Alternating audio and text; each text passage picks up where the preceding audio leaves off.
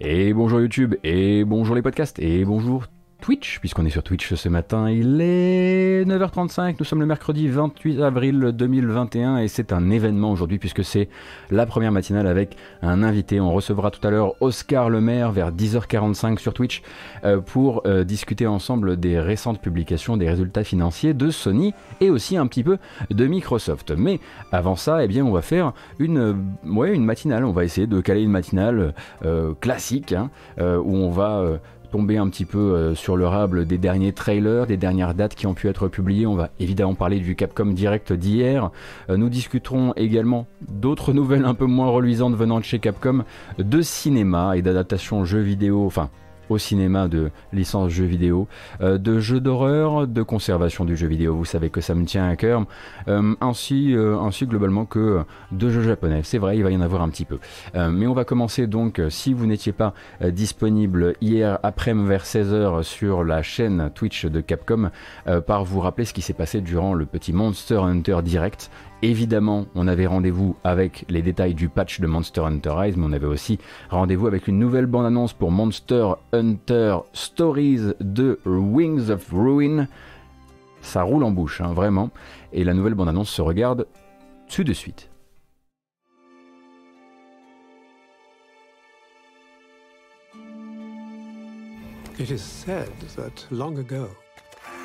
A flightless Rathalos was born in these lands.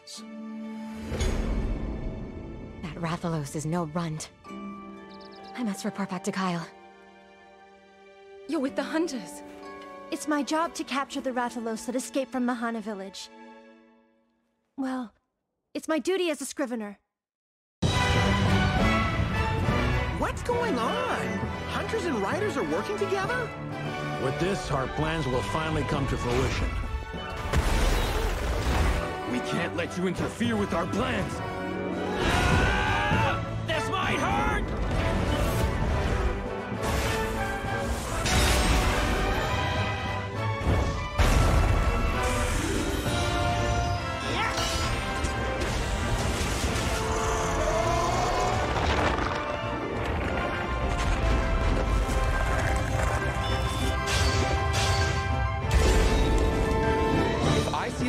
Rathalos get up to any funny business at all, I'm gonna put an end to this.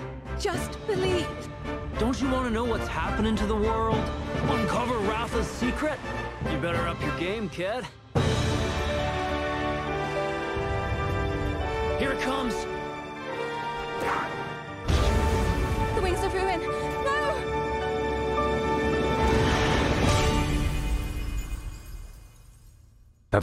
Évidemment pour Monster Hunter Stories Wings euh, Stories 2 Wings of Ruin donc qui est un jeu qui est prévu euh, pour rappel pour le 9 juillet prochain. Donc vous savez que cette communication à deux têtes comme ça entre les deux Monster Hunter sur cette année 2021 je trouve fonctionne très très bien. Alors si vous n'étiez pas au parfum donc Monster Hunter Stories ce sont des RPG dans l'univers de Monster Hunter avec une approche un petit peu plus chatoyante c'est vrai. Un peu plus enfantine aussi peut-être même si là c'est vrai qu'il va y avoir quand même une histoire de fin du monde hein, la fin du monde apportée par la naissance de ce Ratalos qui ne sait pas voler, les fameux Wings of Ruin, euh, qui sera donc un petit peu au, cœur de cette, euh, euh, intrigue. Et donc toujours ce système de combat qui a été redétaillé un petit peu par, Capcom durant le live. donc un système de combat en pierre, feuille, ciseaux qui va aussi peut-être un peu vous rappeler des, logiques tactiques un peu proches de celles de, Pokémon. et donc vous avez disponible sur le live intégral de Capcom la possibilité de d'approfondir un petit peu tout ça. Mais nous, ça a été surtout l'occasion de revoir un petit peu tout ce petit monde-là, de voir que c'est effectivement fort joli, euh, et de se dire qu'on aura deux belles bandes originales euh, Monster Hunter à se mettre dans le cornet pour cette, pour cette, cette année, parce que la musique a l'air assez incroyable également.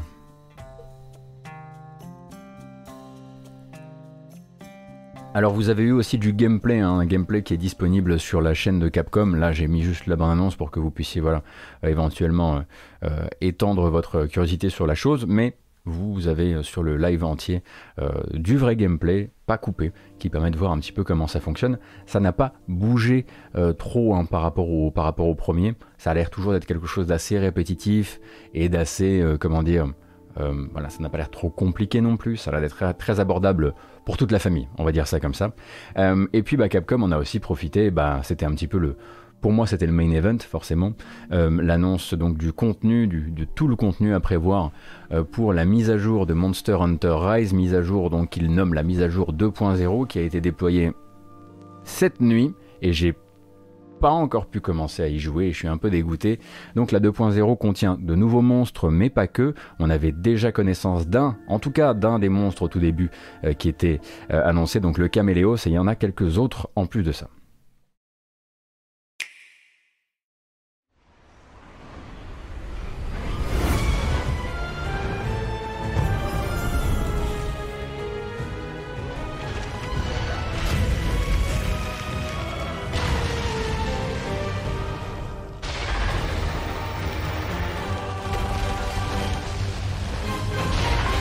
On dit bonjour à l'Apex Diablos. Donc version euh, un peu boostée, un peu dopée du Diablos. Le Ratalos qui avait été teasé le jour d'avant. A priori, la possibilité de aussi découvrir certaines formes Rampage, euh, certaines formes Apex en dehors du mode Rampage, ce qui devrait être quand même assez agréable pour ceux qui, comme moi, détestent ce mode Rampage. Hein, c'est le mode en français, le mode Calamité. L'arrivée du Théostra, ça sera euh, mon premier affrontement avec un Théostra. J'ai très très hâte. Et le Kushala Daora également, qui fait partie de cette mise à jour.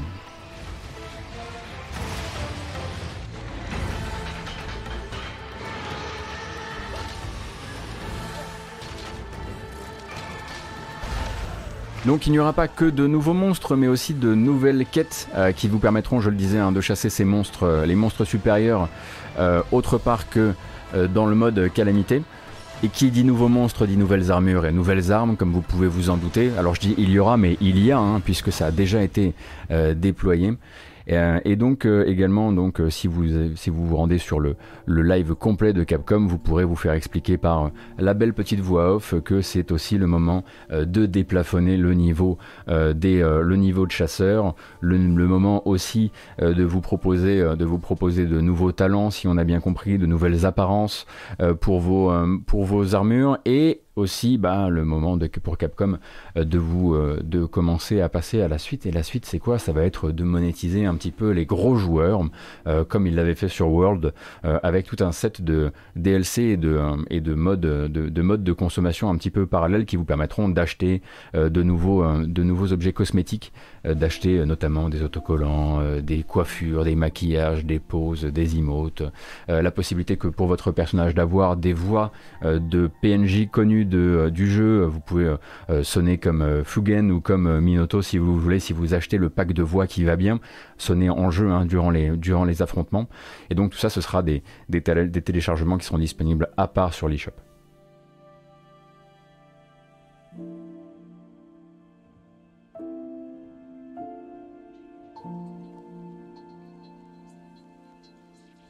Et en périphérie de ceci, c'est-à-dire un petit peu après l'événement, s'ils avaient pu, je pense qu'ils auraient. Est-ce qu'ils auraient vraiment compilé les deux communications? Je ne pense pas. Mais on a appris depuis, dans la nuit euh, qui nous sépare euh, d'aujourd'hui, euh, que, Monster Hunter Rise eh avait officiellement passé la barre des 6 millions de copies vendues. 6 millions, donc il était à 5 millions il y a encore quelques semaines. C'est plutôt un... Alors 6 millions en comptant évidemment d'un côté euh, les versions physiques et les versions dématérialisées. 6 millions pour un jeu qui pour l'instant est une exclusivité, euh, exclusivité à une seule plateforme, c'est plutôt un, et surtout un jeu tiers, c'est plutôt un très très beau lancement quand même, et j'ai l'impression qu'on se dirige vers un petit hit dont on entendra parler dans les, dans les courbes et les chiffres euh, de, de la, du prochain fiscal de Capcom on aura, à mon avis, l'occasion d'en entendre parler peut-être un jour avec Oscar Le Maire dans la matinale. Euh, et donc il y a une feuille de route qui va au-delà hein, de, euh, de, cette 2.0 puisque euh, Capcom donne rendez-vous aux fans de Monster Hunter Rise en mai pour la 3.0 qui apportera de nouveaux monstres évidemment ainsi que de nouveaux chapitres, en gros les chapitres finaux, finaux, finaux de l'histoire du jeu. si on peut vraiment parler d'histoire parce que c'est quand même très, c'est une histoire très lapidaire, hein, c'est vraiment, c'est voilà, c'est plus de l'emballage qu'autre chose, mais il y aura quelques chapitres supplémentaires en plus de monstres qui n'ont pas encore été teasés pour le moment, et on peut s'attendre que voilà, entre maintenant et le mois de mai, on commence à avoir des, des, des petits teasings.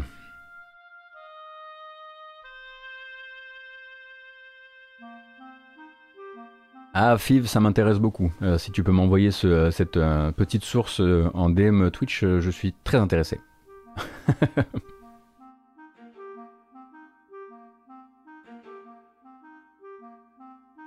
Oui, oui, la mise à jour 2.0, elle, elle est dispo, hein, c'est ce que je disais, ça a été déployé cette nuit, vous pouvez la télécharger dès maintenant, ou peut-être que votre console s'en est déjà d'ailleurs chargée pour vous. mais Capcom, ce n'était pas que des communications autour de Resident... de Monster Hunter. Hier, c'était aussi une communication beaucoup plus discrète autour de Resident Evil et autour de Resident Evil Reverse. Souvenez-vous, Reverse, c'est ça. Reverse, c'est donc un mode multijoueur de 4 à 6 joueurs en vue TPS dans des arènes assez petites, avec la possibilité, euh, via des power-ups, de se transformer en monstre de euh, euh, la mythologie Resident Evil. donc, ce mode multijoueur qui était prévu pour être distribué gratuitement aux acheteurs de Resident Evil Village, Resident Evil Village qui sort le 7, alors que nous sommes le 7 du mois prochain, alors que nous sommes le 28, eh bien, finalement, ça ne va pas se passer comme prévu. Je l'ai un petit peu lancé en l'air justement durant la matinale d'hier. Je vous ai dit, oh, vu les problèmes qu'ils ont eu durant la bêta, notamment les problèmes de matchmaking, ça, à mon avis, ça ne sortira pas à l'heure. Et effectivement, les fameux ambassadeurs euh, Resident Evil, donc les, les influenceurs avec lesquels travaille Capcom, euh, ont reçu un mail hier, et dans ce mail-là, sans que ce soit l'annonce officielle du report, on commence à parler maintenant de Resident Evil Reverse comme un contenu gratuit qui sera rendu disponible aux acheteurs de Resident Evil Village à l'été, plutôt vers le mois de juillet si on, le comprend correctement. Euh, et le site officiel du jeu a également été mis à jour pour refléter ceci, même si Capcom n'a pas pris la parole officiellement pour en parler. Euh, voilà, donc euh, de effectivement Shinto de Resident Evil Reverse à Resident Evil Report, c'était un peu à prévoir vu l'état, en tout cas technique euh, de la bêta. Moi, j'y ai pas joué, euh, mais vu qu'ils ont dû, euh, quand ils l'ont sorti en bêta, ils ont dû le rappeler un petit peu à l'usine rapidement parce qu'ils n'arrivaient pas à matchmaker les joueurs entre eux et que c'était à quoi deux ou trois semaines de la sortie. Je pense que c'est plutôt raisonnable de travailler un peu plus longtemps dessus. Alors, non, j'aurais tendance à dire que ce qui serait raisonnable, ce serait de, de le laisser maintenant à sa belle mort et de, laisser les développeurs faire autre chose parce que ça n'a pas l'air très prometteur.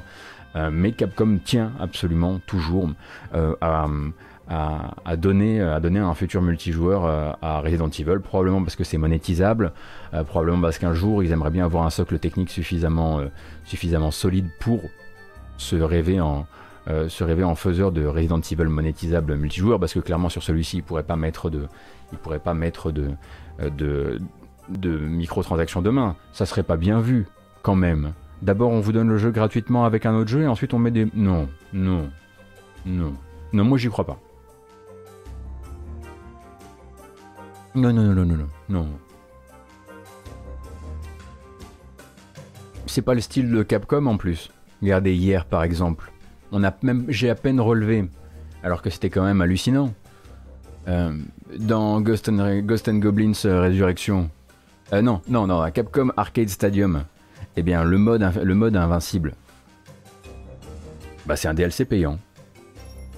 Donc Puyo va devoir payer. Ça, je l'avais pas vu. J'avoue que vous, vous aviez percuté sur le chat, mais moi pas. Ils sont forts. Ils sont très forts.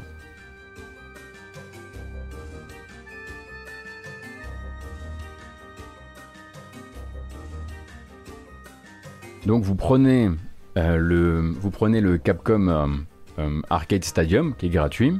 Ensuite, vous, achetez un des bouquets de jeux, donc 15 euros l'unité ou 40 les trois. Et puis, bah, si vous voulez pouvoir traverser ces jeux-là, parce que la plupart sont quand même horribles, bah, il faut payer un petit peu plus.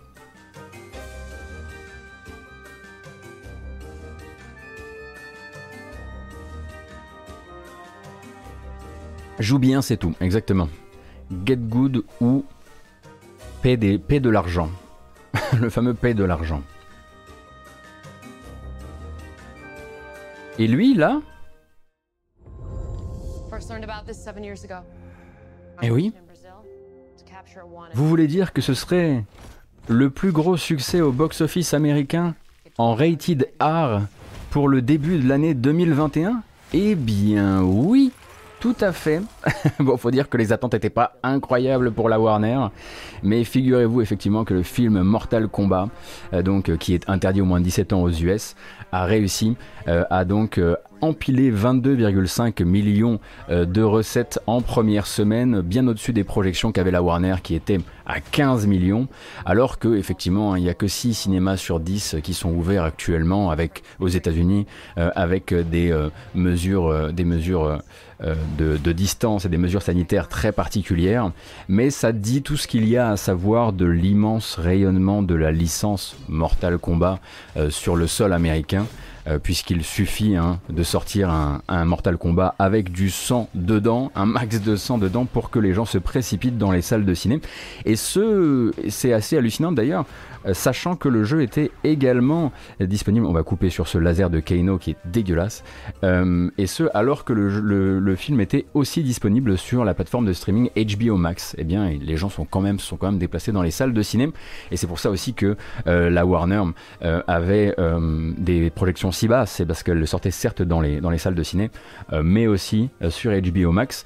Donc euh, ils sont plutôt très heureux de, ce, de, ce petit, de ce petit beau succès qui, qui en fait le, le, film interdit au moins de 17 le plus, avec le plus de succès pour l'instant en 2021 sur, dans les salles américaines. Et il sortira chez nous, mais pas dans les salles, en tout cas pas pour l'instant, puisqu'il n'y a pas de salle.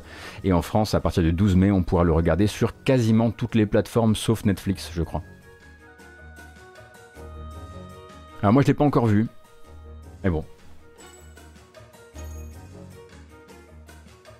Je répète à tout le monde, excellent film, bonne barre entre potes, venu voir de la bagarre et du fan service, on a eu ça en bien. Euh, je vois plein de gens qui sont déjà en train d'en faire une analyse. Une, une, analyse genre bon c'était pas c'était pas vraiment non plus les confessions de Rousseau quoi j'ai pas l'impression que c'est ce qu'on venait chercher je sais pas à quel point euh, les gens enfin à, quel, point même des fans de Mortal Kombat qui savent très bien ce qu'ils viennent chercher sont quand même déçus moi je sais que je serai là après, de toute façon, hein, le, voilà, le box-office, ça ne fait pas. Euh, enfin, surtout pour un, un, un, euh, une licence comme Mortal Kombat, ça veut juste, ça, ça, nous dit juste tout ce qu'il y a à savoir bah, sur les US et le rapport des US et de, et de Mortal Kombat, quoi.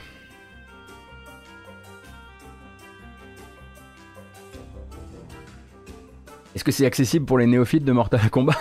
Écoute, Val de Sang, je pense que globalement, euh, un petit tour sur un wiki, tu devrais être, euh, tu devrais être nickel.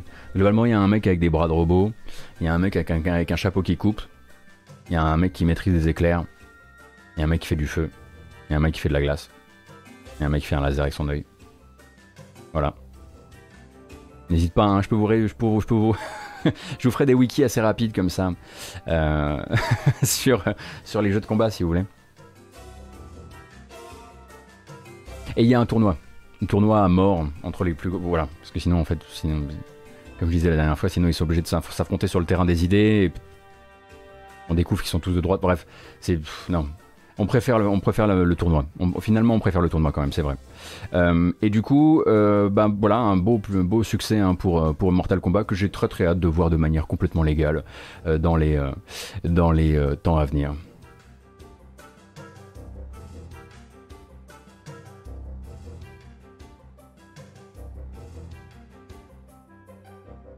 Ils sont dans Broforce aussi Ah bon, il y a des personnages de MK dans Broforce Je me souviens pas.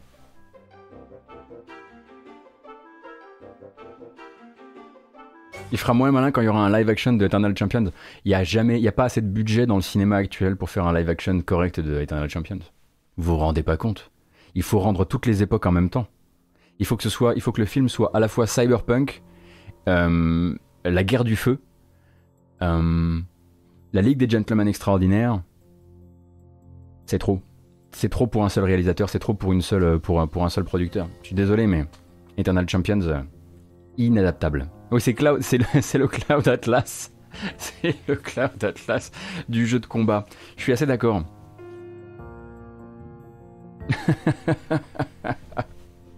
ouais, bien vu, bien vu. Vous l'avez, euh, vous l'avez bien chopé.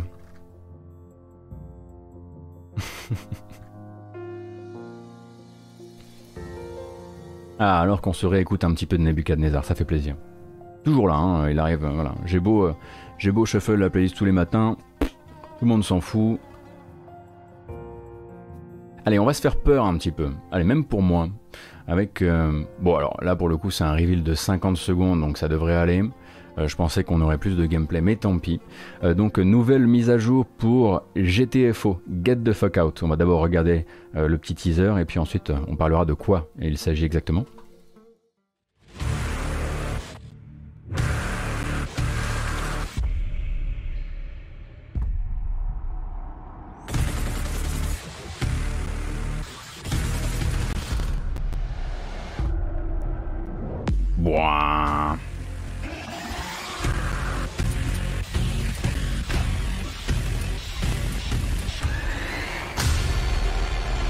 Il est marrant, il est marrant ce teaser. Il donne vraiment l'impression que c'est juste de l'action et que c'est jamais flippant, alors que c'est terrifiant ce jeu.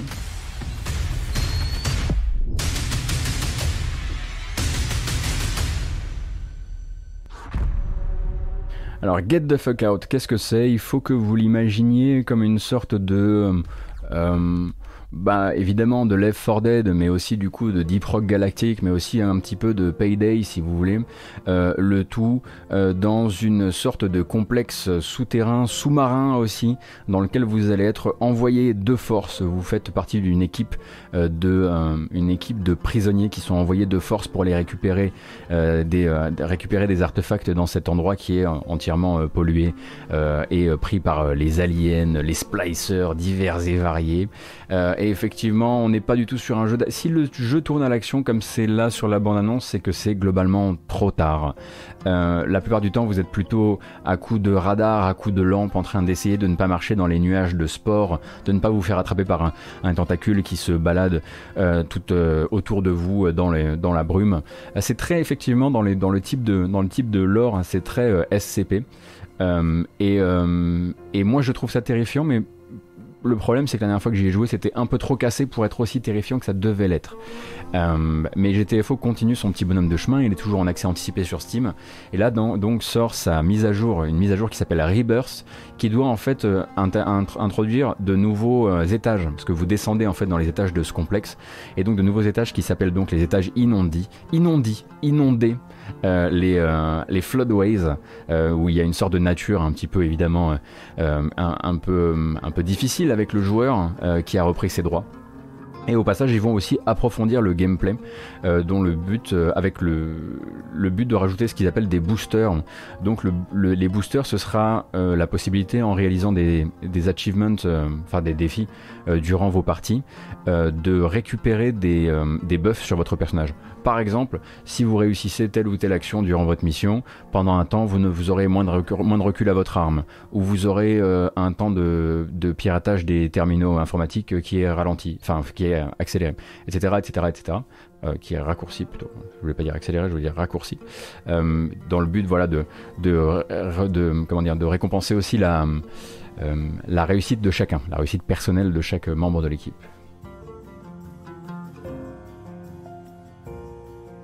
Hmm. Jalonimo, c'est entièrement fait pour le multi.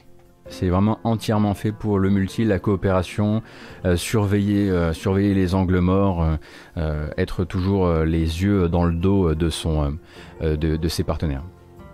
Ouais, c'est fait pour être joué à 4. 4 ou 3 d'ailleurs, j'ai un doute maintenant.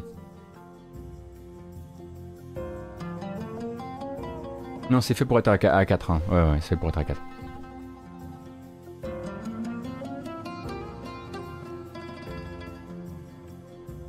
Est-ce que c'est accessible pour les néophytes de la science-fiction horreur Écoute, si t'as si la capacité d'avoir peur, ça, devrait aller.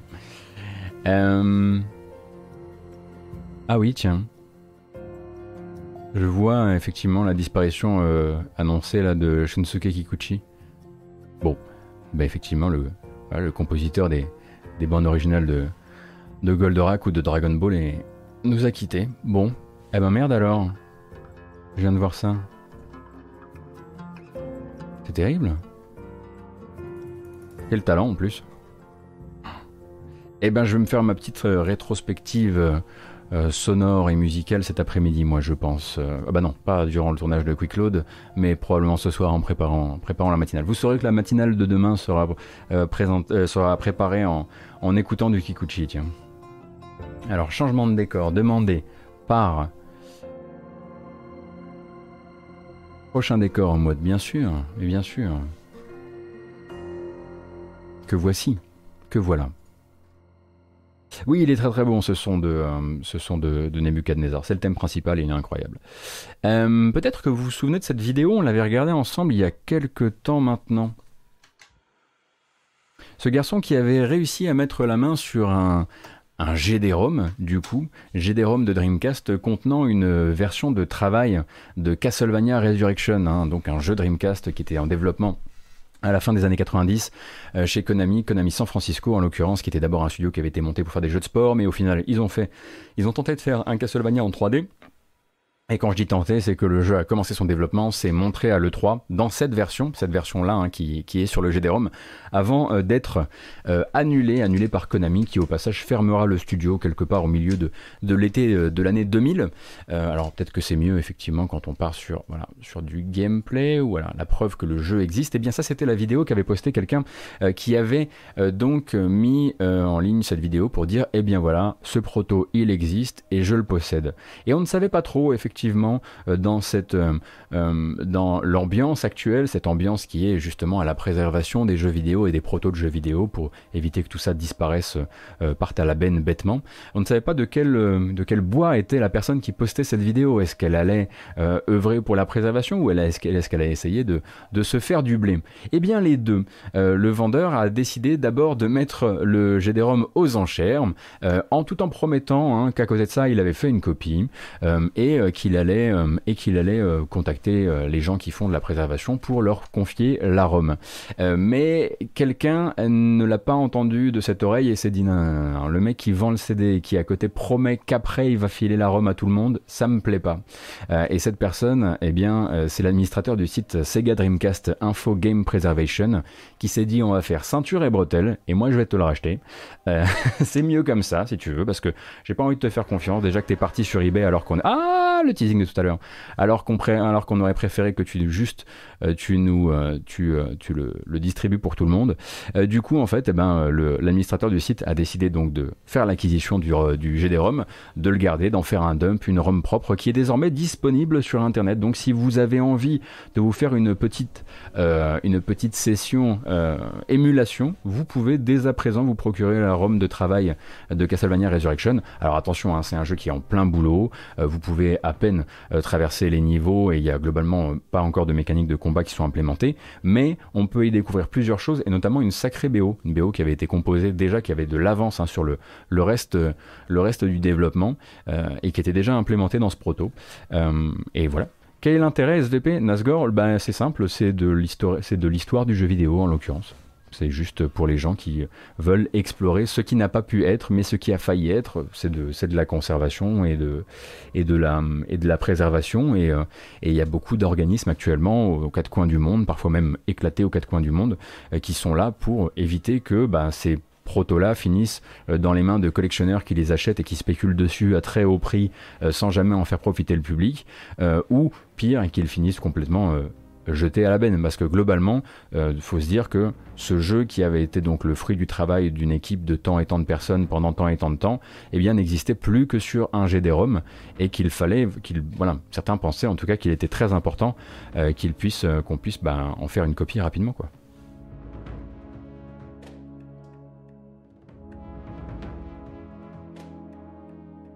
Ça sent un peu le dev hell pour avoir la BO presque finie à ce niveau-là du jeu.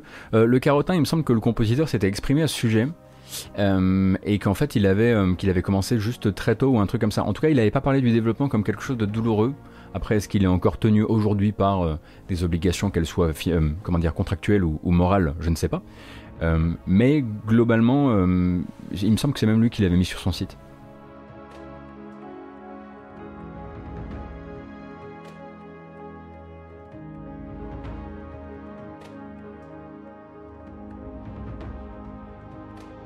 Donc ouais, c'est, euh, j'avoue que euh, c'est, alors je sais pas comment fonctionnent ces organismes. Enfin, en l'occurrence, euh, le site Sega Dreamcast Info, Game Preservation.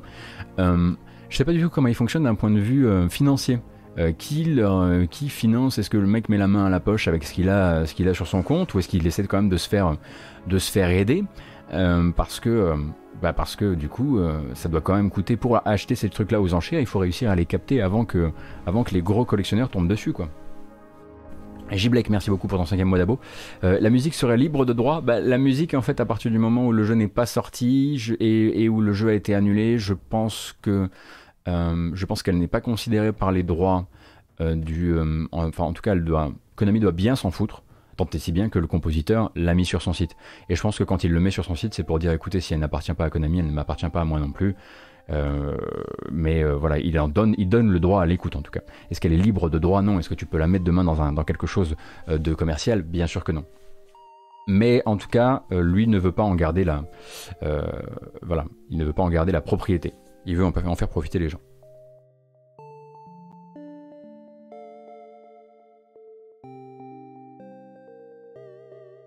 Il y a aussi pas mal de collectionneurs qui jouent le jeu et fournissent des copies de ROM aux assos, etc. Oui, c'est vrai, c'est vrai, euh. Mais je pense qu'en fait, euh, le, euh, le, garçon, le garçon en question du, du, site Dreamcast a dû se dire Ok, ouais, il y en a qui le font, qui gardent l'objet physique comme un objet de collection et qui après fournissent le contenu, mais il y en a qui le font pas, et j'ai pas envie que, de tomber sur un des mauvais, probablement parce que le mec s'est dit Attends, c'est du Castlevania, c'est trop précieux quoi.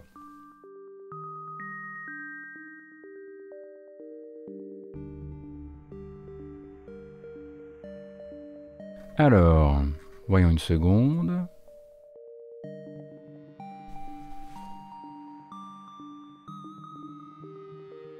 Ah oui, pardon, j'ai utilisé les mauvais mots, je pense.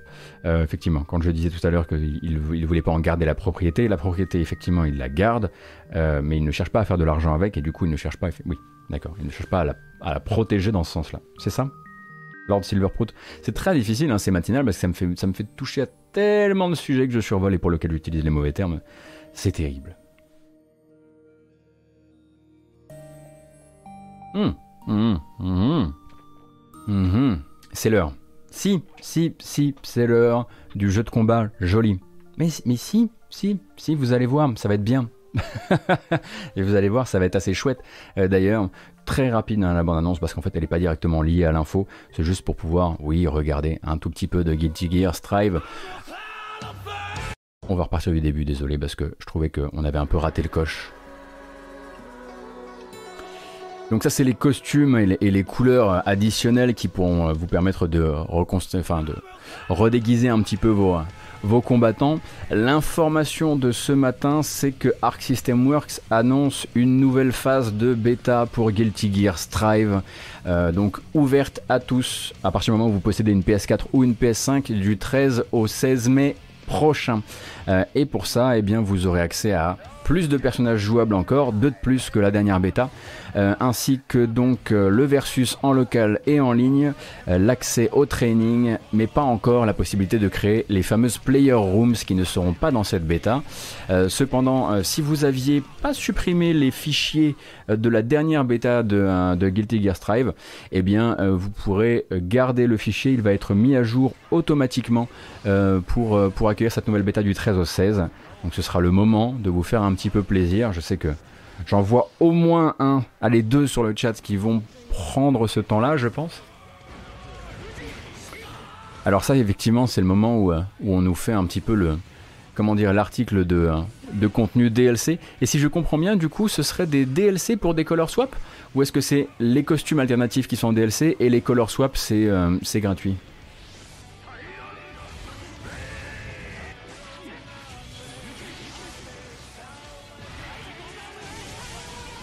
Moi, je serai là pour la BO, hein, surtout, et puis pour que vous me racontiez à quel point vous vous amusez ou pas, car je vous rappelle que certains disent, d'aucuns diraient, que Guilty Gear est mort. J'ai entendu ça l'autre jour. Certaines couleurs sont en DLC. Il n'y a pas de costume dans les jeux Arxis. Oh là là, d'accord. Ah oui, c'est carré quoi. Uniquement des colors swap pour des raisons techniques. Ah oui, d'accord. Donc j'imagine que c'est, ça doit être directement lié à la manière dont c'est animé.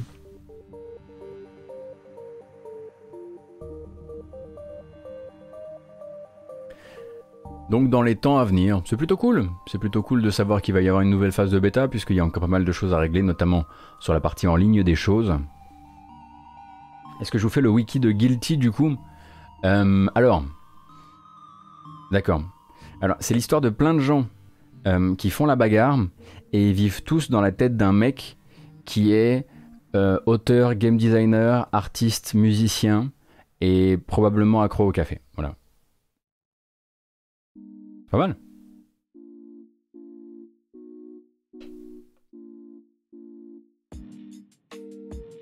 Et dessinateur. Et qui, n'est pas Hideo Kojima en plus de ça.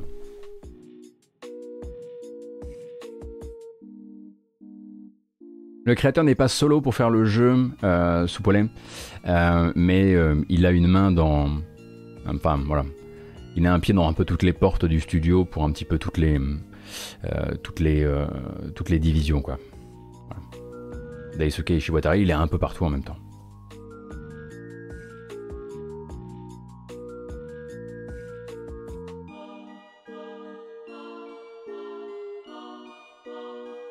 Alors, euh, Loastrasa, euh, vous, vous parliez de... Je regarde.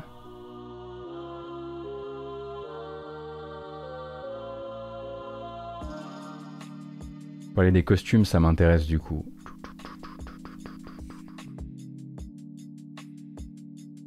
Je retrouve pas...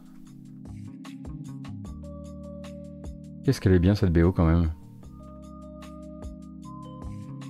Il a créé, ouais. Daisuke a créé le premier jeu Guilty quasiment tout seul sur PS1. Ah bah oui, ça, je ne le savais pas.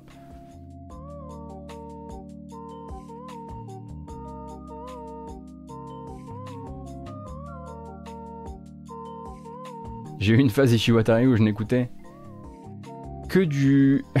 D'accord, que du Guilty Gear.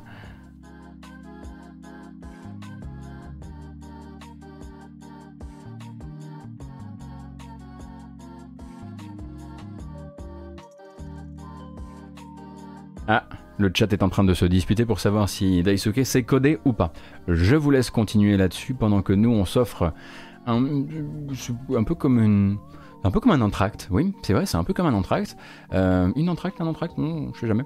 Euh, on va prendre 35 secondes pour une communication complètement à rebours euh, venant de chez Bandai Namco qui serait de dire ok Scarlet Nexus on vous présente les personnages, on vous présente les cris des personnages, on vous présente les, ex- les explosions des personnages, mais si pendant deux secondes on se taisait et on regardait les décors et en 4K. Bon.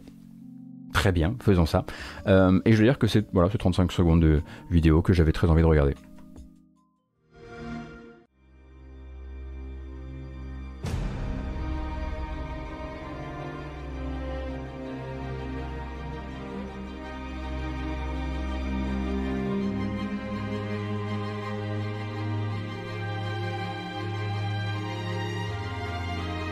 C'est bien vu, hein Comme comme je trouve.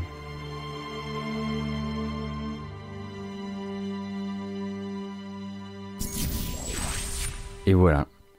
Je trouve que c'est euh, voilà pour un tout petit segment publicitaire et pour voilà persuader même les gens comme moi de vous faire vraiment le segment publicitaire tel qu'il est. Je trouve ça plutôt bien vu, effectivement, d'être passé par cette, euh, par cette petite astuce. C'est appréciable, exactement. Après Scarlet Nexus, derrière, ça reste pas mon jeu vidéo, c'est sûr. hein. Ça manque de bagarre, soudain ça manque de bagarre. Donc Scarlet Nexus, hein, pour rappel, est attendu euh, le 25 juin euh, sur PlayStation 4, sur PC, sur euh, PlayStation 5, sur Xbox One, sur Xbox Series. Et c'est tout. Donc non, là c'était effectivement le trailer était préfixé Microsoft, mais, euh, mais c'est pas une exclusivité du tout. hein.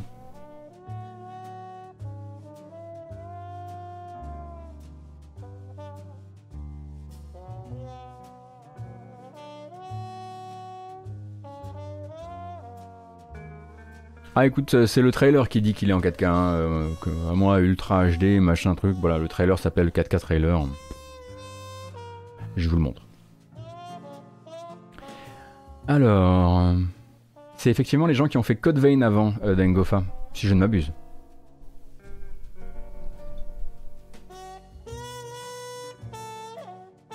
Day One Game Pass, je ne crois pas que ce soit dans les plans, non? Salut Skyarzel, bienvenue.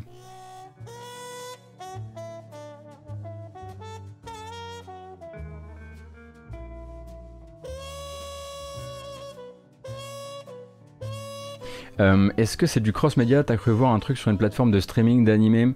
Euh, Est-ce qu'il y a un animé euh, Scarlet Nexus? C'est possible. Animé Scarlet Nexus, mais il me semble oui en plus. Euh, comment il s'appelle? Oui, oui, oui, on avait vu le reveal en plus. Tout à fait. Tout à fait.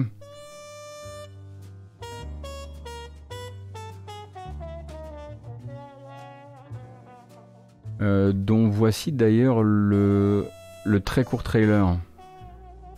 Merci Skyarzel, c'est gentil. On avait une, voilà, une très très courte bande-annonce que voici.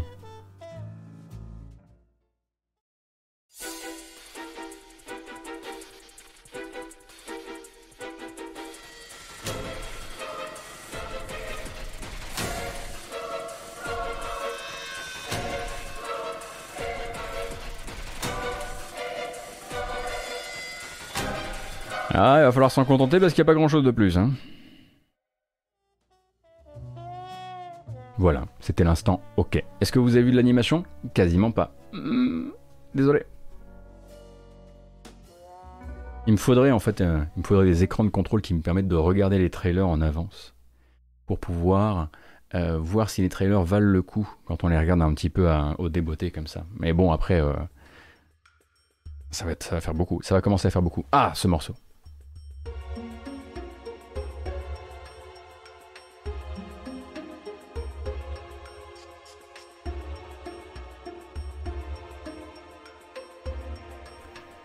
Alors vous vous en doutez, hein, on va prendre quand même euh, le temps euh, de parler de finances et on le fera tout à l'heure avec un certain, Oscar Le Maire euh, qui viendra donc qui viendra nous rejoindre à 10h45 pour parler des résultats à la fois résultats financiers sur le fiscal récent de Sony et les résultats publiés cette nuit par Microsoft à propos à propos du premier du premier trimestre 2021 euh, notamment de la division Xbox, mais pas seulement. Donc euh, j'ai aussi pris des petites notes, mais on va essayer de, garder ça, dans un coin pour le moment.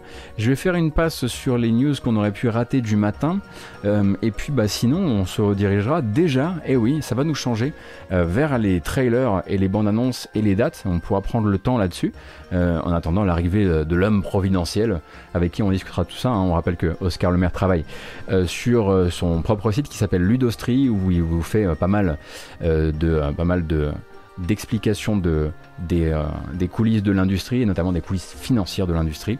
Euh, et euh, donc collabore régulièrement avec Gamecult aussi, mais pas que. Euh, et il nous fera le, le plaisir de sa, le, pla- le plaisir et l'amitié de sa présence. Donc c'est un format qu'on va tester un petit peu ensemble ce, ce matin. Euh, voir euh, si euh, ça nous plaît, si ça lui plaît, si ça vous plaît, et voir comment on pourrait essayer d'en faire régulièrement sans forcément se- s'engager, parce que c'est difficile de s'engager sur des rendez-vous matinaux, parce que les rendez-vous matinaux de base sont des rendez-vous qu'on peut vite rater sur une, sur une petite, un petit réveil raté, par exemple, en ce qui me concerne, ça peut m'arriver. Mais du coup, voilà. Sans engagement, mais quand même l'envie d'essayer de, réitérer l'expérience. Enfin, évidemment, je vous dis ça, si ça se trouve, il va arriver, il va être ordurier, et puis bah faudra qu'on s'arrête là. Hein. On sait pas, on le connaît, on le connaît pas le gars. Si, moi je le connais, j'ai quand même fait un E3 avec lui. Euh, donc voilà. Alors pour les news, les résultats de Sony, ça c'est bon, ça c'est bon, nickel. Hmm. Ah bah vous voyez, celui-ci je l'avais raté. Persona 5 Strikers annonce 1,3 million de ventes. D'accord, ça vient d'être annoncé du coup? Pas mal. Donc sorti le 23 février dernier. 1,3 million d'exemplaires écoulés dans le monde. Euh, à la fois les unités distribuées en physique et les, tél- et les téléchargements numériques. Euh, donc la sortie chez nous, hein, évidemment, pour Strikers. Euh, pas la version... euh, euh, toutes les versions, mais euh, là c'est boosté par la sortie chez nous. Il n'y a pas plus d'informations pour le moment, d'autant qu'on a vu, voilà, on a vu les, résultats de, de Koei hier. Atlus continuera d'exploiter le filon, je vous lis, du Puyo, hein, Puyo de Gamecult. Atlus continuera d'exploiter le filon de la franchise avec l'arrivée de Shin Megami Tensei 3 Nocturne HD Remaster en Occident, effectivement, qui arrive le 25 mai prochain. Putain la vache, c'est dans un mois en fait. J'ai déjà oublié. Alors, je voulais effectivement, euh, comment dire, j'espérais trouver le temps et temporiser suffisamment pour ne pas avoir à parler de NFT euh, ce matin, parce que je suis encore en train de, voilà, tourner ma tête, wrap my head autour du principe même du NFT. Euh, et donc je ne suis pas là en capacité de vous dire vraiment ce que j'en pense, vraiment ce que j'en crois euh, d'un point de vue de l'environnement ou d'un point de vue de la valeur que ça peut avoir pour certains types d'artistes, parce que j'ai lu des choses assez intéressantes venant euh, d'artistes qui disaient, ben, en fait je comprends pourquoi pour vous c'est un truc de, de tech bro et c'est un truc basé sur du vent et sur de la spéculation, mais pour moi en tant qu'artiste ça peut être intéressant pour ça, ça, ça ou ça. Donc pour l'instant j'ai encore du mal à vous dire en quoi le non-fungible token, donc qui est une, une, pure invention hein, qui, qui est née de la côte euh, des crypto-monnaies, euh, peut être demain quelque chose de bien ou de pas bien, mais en tout cas ça a un impact sur l'environnement, etc. Mais on en entend parler énormément actuellement. Le but c'est donc de singulariser, de rendre unique une création numérique euh, par une série d'opérations liées à la blockchain. je vous parle de ça, honnêtement, je suis encore en train de... Voilà, j'essaie de m'en sortir. Bon, euh, le fait est que actuellement, quand on voilà, on est sur une mode, on est sur une mode qui intéresse beaucoup de gens et qui est basée sur pas mal de vents euh, et qui intéresse beaucoup d'artistes. Et on voit, voilà, moi je vois régulièrement des artistes que j'aime beaucoup qui se lancent là-dedans et, euh, beaucoup de leurs fans, parmi lesquels je me compte, qui sont là en train de dire, voilà, je suis quand même hyper déçu. Alors, on a vu Jack Black, moi j'ai vu, j'ai vu Imogen Heap, enfin genre ah bon, même si elle a toujours été très intéressée par les nouvelles technologies. Euh, et a priori, pour l'instant, voilà, tu possèdes effectivement une URL et pas une œuvre, tu possèdes l'URL de l'œuvre, et a priori, Sega euh, serait euh, intéressé par, par ce, lancement dans les NFT. Sega voudrait bien se faire un peu de caillasse avec ça et vendre de manière numérique les URL d'œuvres numériques liées à certains, certains assets visuels de, bah, de l'histoire de Sega. Alors on peut imaginer, je sais pas moi, demain le, sprite de le sprite de Sonic euh, ou autre chose. Et en gros, ça a l'air d'être, ça a l'air d'être euh, au cœur de ce qu'ils essaient de faire. Alors, je vais vous retrouver exactement l'article hein, parce que du coup, ne voulant pas en parler à la base, je m'étais un petit peu, euh, je m'étais un petit peu lancé le défi de ne pas lire cette news. Pourtant, il va bien falloir qu'on le fasse. donc, ils ont pris des parts dans une société qui s'appelle, si je ne dis pas de bêtises, Double Jump Tokyo. Euh, une société qui entend, et là je vous lis du Jarod du coup, reconstruire le futur du jeu vidéo avec la, avec la technologie blockchain, n'est-ce pas? Euh, Et donc, euh, ah, et qui a un jeu en plus qui s'appelle Crypto Heroes, un RPG dont les utilisateurs peuvent gagner des jetons ERC 721 et les revendre sur des places de marché comme OpenSea. Sortez-moi de là! Souvenez-vous, on était en début de matinale, genre janvier, et on a eu cette discussion où vous, m'avez dit un truc du genre Bah alors Gotos, tu vas pas nous parler des NFT Et je vous avais dit Pitié, pitié, pitié, faites que je n'ai jamais à vous parler de NFT parce que déjà ça va me prendre deux jours pour comprendre, sept jours pour me faire un avis moral sur l'affaire. Euh, et maintenant on se retrouve évidemment dans cette timeline parce que évidemment il va y avoir des sociétés qui vont se jeter dedans. Et du coup, me voilà dans la merde, alors que moi, ça fait vraiment des années que j'entends parler de blockchain et je suis là, genre là, là, là, là, là, là, là, là. Donc, bah, il va falloir que je me fasse un petit cours euh, accéléré sur le sujet. Mais en gros, voilà, faut, faut partir du principe que euh, les crypto-monnaies et tout ce qu'elles peuvent faire euh, à la planète, notamment, euh, sont désormais en train, voilà, sont désormais un, un lit sur lequel se fait une, une, nouvelle économie, une nouvelle économie de l'art. Et c'est sur cette économie de l'art que, veut, euh, que veulent se faire euh, du blé, notamment Sega alors vu manifestement la réception de la news hier, je ne sais pas combien de temps ils vont rester dans ce, ils vont rester dans cette, dans cette optique.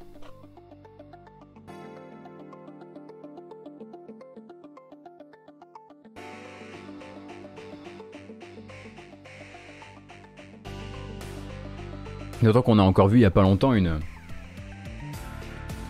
une, belle histoire euh, avec donc euh, ce NFT d'un buste, d'une sculpture euh, en une, sculpture dorée du visage de Chadwick Boseman, presse F toujours, euh, qui en fait avait été créé à partir d'un modèle 3D qui n'avait pas été payé à son, à son créateur.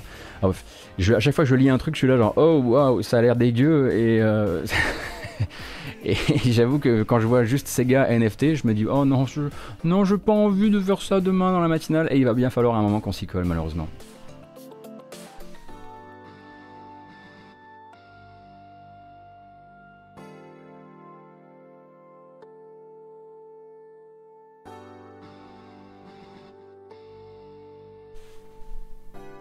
Ça vient d'où déjà le press F to pay respect Ça vient d'un Call of Duty?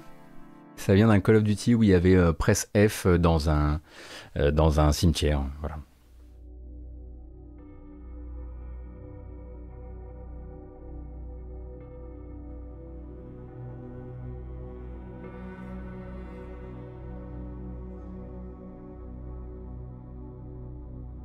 Et je vois que vous avez, voilà, en tout cas, vous avez largement de, vous avez de la littérature à vous partager sur le sujet, euh, euh, sur le sujet des NFT euh, pour voir un petit peu où vous vous placez par rapport à ça. Là, clairement, moi, je vais avoir du mal à vous lire et puis à me faire un avis maintenant. Hein. Ce serait complètement idiot parce que, voilà, je vais, je vais d'abord prendre un truc, ensuite quelqu'un va me dire, mais moi, je suis pas d'accord avec l'avis d'eux, etc. Mais globalement, effectivement, j'ai un a priori assez négatif. Euh, de ce que je lis, mais c'est très facile à mon avis d'avoir un, a priori négatif dessus à l'heure actuelle. J'aimerais lire plus sur le sujet. Euh, est-ce que, euh, que j'espère que les sociétés et les artistes que je vois actuellement se lancer là-dedans vont lire la même chose que je vais me forcer à lire? Oui. Est-ce que je pense qu'ils l'ont fait? Non, je suis pas sûr. Voilà.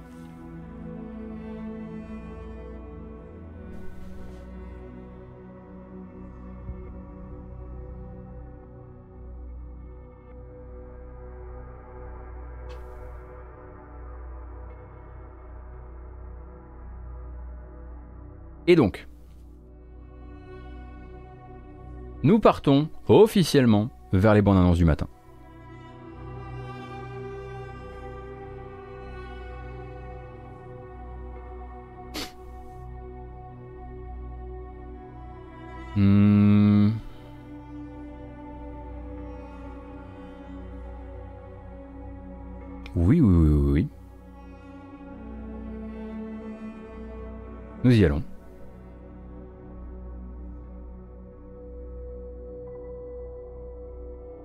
Commencer avec euh, un jeu qui va arriver en accès anticipé sur euh, Steam euh, dans, à la fin de la semaine, il me semble, peut-être vendredi.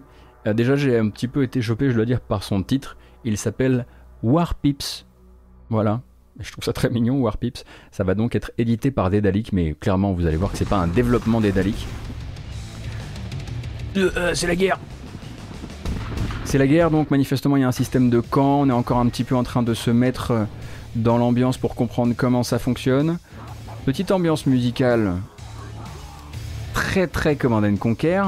Est-ce que c'est du Tower Defense? Ça a l'air d'être du Tower Defense, effectivement, avec, un, avec une base de, de front.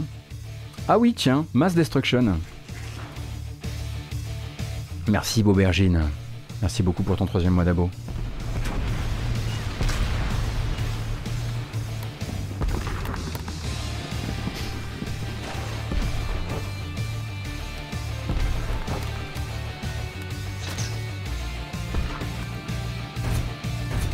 Ah, du deck builder. Ouais, j'avoue que j'ai pas encore approfondi, ouais.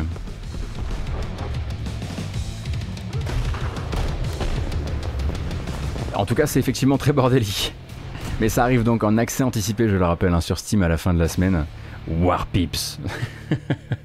je suis très très fan de ce titre, je dois dire. Ambiance de merde. Y a plus personne dans la boutique. Ah bon? Plus de musique. Ah si. Sauvé par Darren Korb. Et chez No More Robots euh, hier, on annonçait à l'arrivée, euh, à l'entrée dans l'été 2021, euh, d'un nouveau jeu de création et d'aménagement de parcs, et en l'occurrence de parcs zoologiques, avec Let's Build Zoo qui devrait a priori avoir un ou deux trucs un peu spéciaux dans sa musette, malgré effectivement cette première présentation qui nous rappelle forcément un petit peu un petit peu euh, l'école Bullfrog. Euh, a priori, le but de celui-ci sera de vous proposer donc euh, surtout un, gros axe basé sur le croisement des ADN, donc la possibilité de mélanger les ADN de 500 animaux pour créer vos propres animaux et ainsi obtenir jusqu'à 300 000 combinaisons possibles. Alors ça ressemble un petit peu effectivement avec ces petits bonhommes à beau hôtel à du jeu mobile, mais généralement les jeux No More Robots sont quand même quelque chose d'un peu euh, particulier à dire des, styles qu'ils investissent. Let's Build Zoo, donc c'est édité par les mêmes personnes qui ont édité euh, Hypnospace Outlaws, euh, Yes Your Grace et Descenders. Donc sont quand même effectivement généralement chez voilà chez chez comment dire chez No More Robots, pardon, ils essaient de faire les choses bien d'habitude.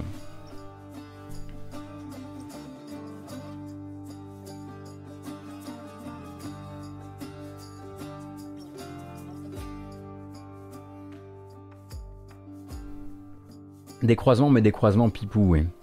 D'ailleurs, je suis toujours aussi fan hein, du, euh, de la, du terme euh, anglais pour parler de, pour parler de croisement ADN, vraiment le, DNA splicing. C'est vraiment le, splicer pour moi, c'est vraiment c'est un monstre. Donc il y a toujours, euh, toujours beaucoup aimé, ce mot. et de l'autre côté, hein, de l'autre côté des, des labels tournés vers les indépendants, Tiny Builds en l'occurrence, on annonce Black Skylands, qui est à la fois beau et pas beau du tout. Je sais pas. Je saurais pas quoi vous dire. Black Skylands est donc une aventure, une, quête de vengeance dans, dans laquelle vous allez euh, incarner la, la capitaine d'un vaisseau bah, qui voilà, navigue dans les airs euh, et qui va devoir euh, eh bien, assembler un équipage et un vaisseau plus puissant pour pouvoir bah, obtenir sa vengeance. Donc effectivement de l'aménagement mais aussi du top-down shooter ainsi que des phases de top-down shoot en, vue, euh, en vue du dessus. Euh, parfois je le trouve très joli et parfois je dois dire que j'ai l'impression qu'il lui manque quelque chose. et, donc le jeu est annoncé pour une arrivée en accès anticipé au mois de juin, maximum au mois de juin sur Steam.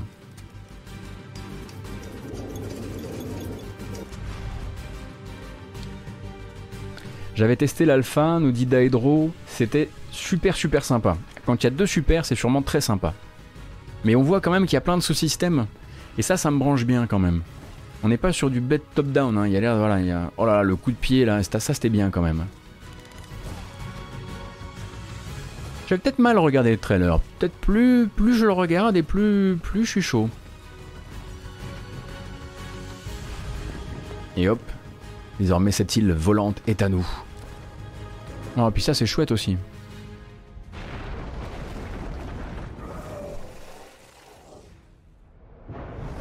Black Skylands donc euh, d'ici juin en accès anticipé sur Steam. Effectivement, de l'upgrade d'aéronef, on n'est jamais contre, c'est sûr.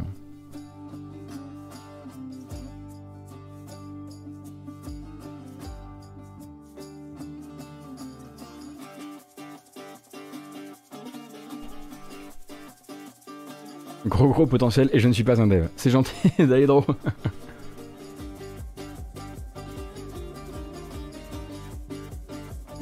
C'est bien, ça nous, voilà, ça nous réveille un petit peu la musique là. Alors, continuons. Et continuons si vous le voulez avec un petit peu de jeu japonais. Et pas des plus tout neufs, hein. Pas des plus tout neufs, absolument pas français. On s'en fout. La bande-annonce de Earth Defense Force 2 Invaders from Planet Space, l'un des titres de jeu les plus débiles du monde. Donc la version Vita euh, de Earth Defense Force 2, donc version euh, de, pardon, de Global Defense Force lors de sa sortie sur Vita, qui arrivera donc sur Switch le 15 juillet au Japon et donc peut-être à un moment chez nous aussi. Alors dans combien de temps ça Il faudra effectivement euh, eh bien, se montrer euh, patient pour avoir la date. mais donc pour rappel, ce jeu qui avait été rebaptisé lors de sa sortie sur Vita, Invaders from Planet Space. D'ailleurs, il y a eu un thread Twitter qui en parlait hier où en fait c'est une des responsables de la localisation euh, qui racontait que euh, de désespoir un soir de ne pas euh, de ne pas réussir à trouver le bon titre pour cette version Vita, elle a écrit ça sur un tableau et elle est partie. Et le lendemain en fait c'était encore sur le tableau et tout le monde a décidé que c'était le meilleur titre et ils ont voté et c'est devenu Invaders from Planet Space ce qui est complètement idiot comme titre de jeu. On rappelle que les Earth Defense Force, qu'est-ce que c'est? C'est tout bête, ce sont des TPS hyper bas du front, on explose des hordes de fourmis. Euh, c'est euh, euh, le, de fourmis géantes évidemment. Kamui, Kamui le compare souvent à un jeu d'explosage de, de papier bulle en fait. Voilà, satisfaisant comme de, de l'explosage de papier bulle. et donc vous avez donc celui-ci qui arrive sur Switch le 15 juillet au Japon d'abord. On attendra ensuite pour, pour une, une date, euh, une date peut-être sous nos latitudes. Et puis, et puis, et puis une deuxième vidéo que je vous mets directement dans la foulée.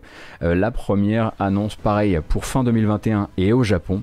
Oui, j'ai dit explosage euh, de Earth Defense Force 6. Donc annoncé toujours par les mêmes studios, hein, c'est par Senlot avec à l'édition D3 ou D3 Publishers.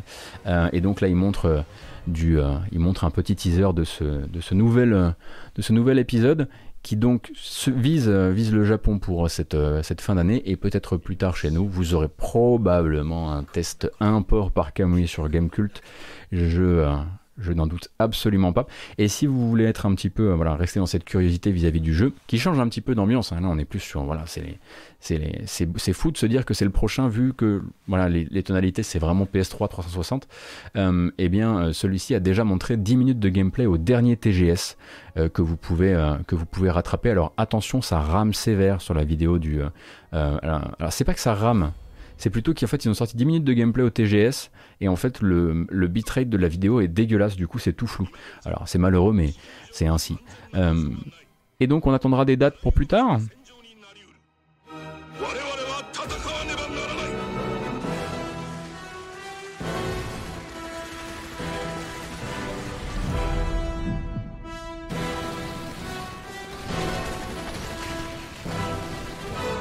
C'est toujours très subtil, on le rappelle.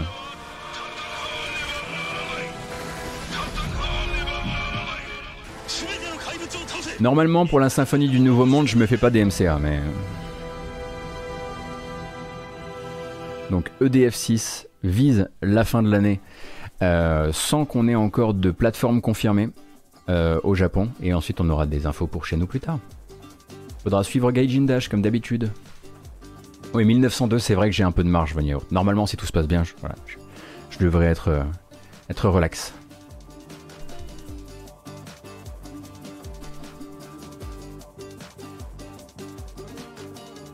Ah si, alors c'est marrant parce que il y a toujours ce truc où euh, il y a des gens qui jouent à Earth Defense Force depuis le tout début et qui sont là pour vous dire, bah, en fait, euh, moi c'est mon, c'est mon, mon plaisir coupable par excellence, j'adore. Il y a des gens autour qui n'y comprennent rien, qui sont là genre ça a l'air éclaté. Mais il y a vraiment des gens pour qui, ça, pour qui c'est l'une des sorties euh, plaisir les plus importantes de l'année. Hein. Donc euh, c'est à vous effectivement euh, que, que ces bandes annonces s'adressent.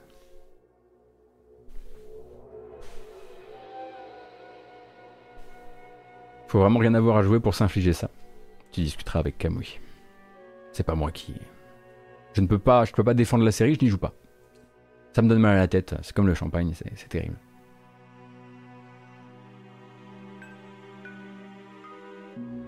Après, voilà, on commence à avoir des avis intéressants ici. Du qui nous dit c'est éclaté, mais c'est voulu. j'avoue, j'avoue que c'est une bonne manière d'approcher les choses. Alors chez Draknek, est-ce que vous connaissez le studio Draknek euh, euh, ce qu'ils font d'habitude, c'est plutôt des, puzzle games, des puzzle games où on pousse des caisses ou des objets divers et variés. Le but étant de vous mettre la tête à l'envers euh, et surtout d'être sûr que vous soyez le moins bien possible dans vos capacités mentales. C'est eux qui ont édité par exemple récemment un Monsters Expedition, un jeu que j'avais carrément arrêté euh, de vous, euh, de vous streamer tellement j'avais l'air idiot. Euh, eh bien, c'est aussi eux qui ont édité Cosmic Express, je crois. et c'est eux aussi qui éditeront un... Ah non, c'est eux qui développent, pardon, Monsters Expedition. Euh, non, c'est pas eux qui éditent. Là, ils vont éditer leur premier jeu qui est assez proche de leur philosophie de puzzle game habituelle, mais avec une toute autre apparence et qui s'appelle Bonfire Peaks et qui vise le troisième trimestre 2021.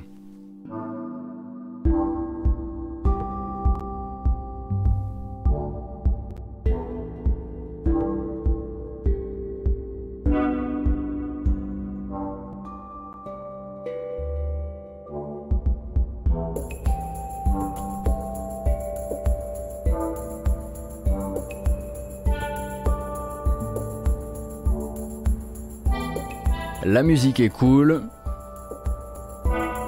L'apparence, le rendu voxel est plutôt joli. On nous annonce 100 niveaux. Et les développeurs, Corey Martin, Alan Hazelden et Marie Kalegui, euh, n'hésitent pas à le dire directement, ça va être d'une difficulté monstrueuse. Ils disent fiendishly difficult. Voilà. Donc euh, démerdez-vous avec ça. Commerce avec ceci, comme dirait l'autre.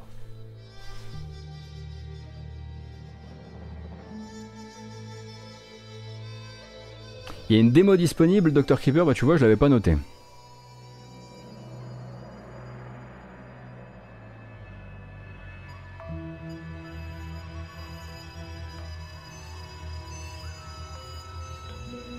Ça va être trop dur, ça va être trop dur pour moi, ça c'est sûr.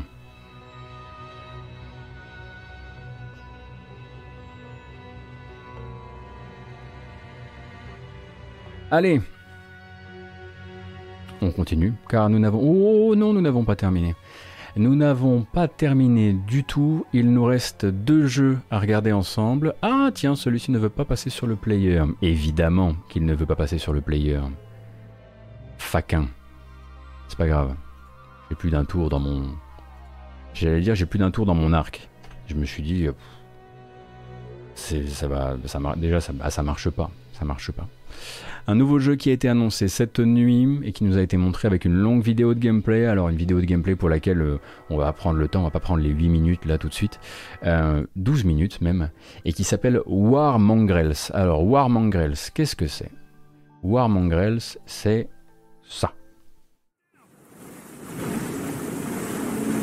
Ce que vous voyez là, eh bien c'est une inversion mais quand même avec un twist, du principe de commando. En gros, dans War Mongrels, eh bien, vous allez jouer euh, commando, simplement vous allez jouer des forces de la Wehrmacht, des soldats de la Wehrmacht qui décident de déserter euh, durant la Seconde Guerre mondiale et donc de commencer à saboter les opérations de la Wehrmacht euh, dans le but bah, surtout déjà de pouvoir se tirer, de, se tirer de leur, du champ de bataille et rejoindre leur famille. Eux, c'est des soldats donc du front de l'Est et donc c'est un jeu qui nous, a, qui nous sera proposé a priori pour septembre 2021 sur PC peut-être en accès anticipé d'abord, ça on ne le sait pas. Euh, effectivement, on a cette, on a cette approche commando, on va dire, qui est finalement très très proche de celle que peut avoir aujourd'hui euh, un Shadow Tactics, euh, par exemple, ou même un Desperados 3. et au développement, on trouve des gens qui, du coup, quand on voit qui c'est, on est là genre, oh, oh, attendez une seconde, parce qu'on se dit, attends, attends, attends. Donc là, vous, vous décidez de faire ce fameux, bah, voilà, tous les soldats de la Wehrmacht n'étaient pas des nazis, etc., etc.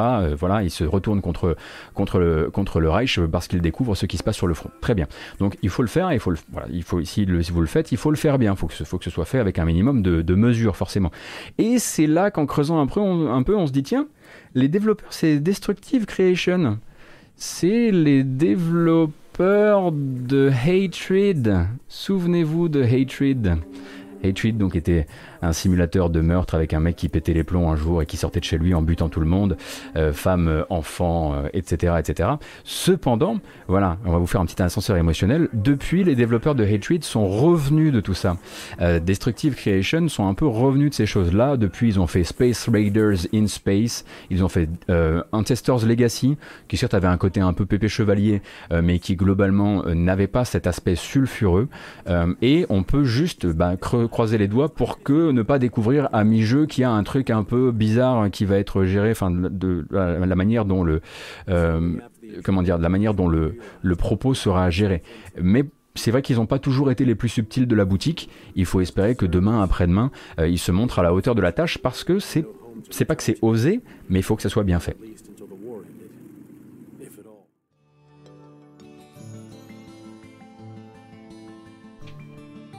C'est euh, c'est vrai que visuellement, ils font des choses assez, euh, propres. Hein. Enfin, là, on le voit, le jeu est très beau.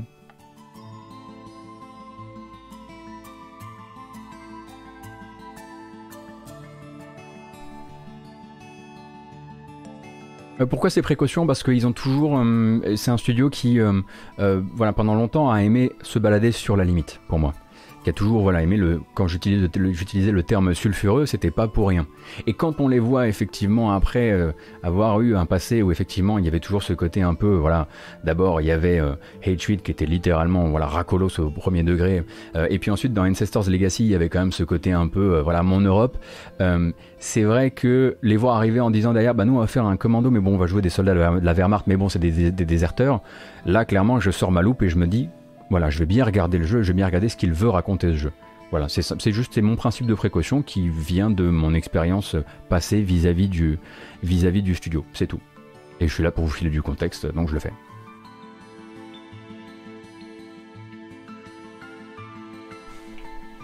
Je suis pas sûr qu'il soit obligé d'appuyer ça, mais il faut, euh, je dis pas qu'il faille absolument euh, que, que, ce soit noir et blanc, mais s'il si, si, décide de jouer dans le niveau de gris, il va falloir du talent.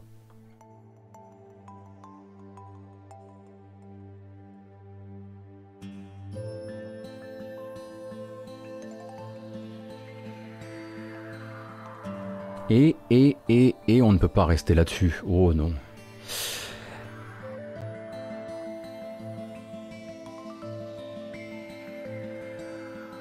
Ils annoncent quoi Que c'est une version qui se veut disruptive. Euh, Michael May, ils annoncent. Oh, toi, je sens que tu cherches. Euh, ils annoncent que euh, ils veulent parler de cette partie de l'histoire dont on ne parle jamais, à savoir des déserteurs, des déserteurs de la Wehrmacht. Voilà.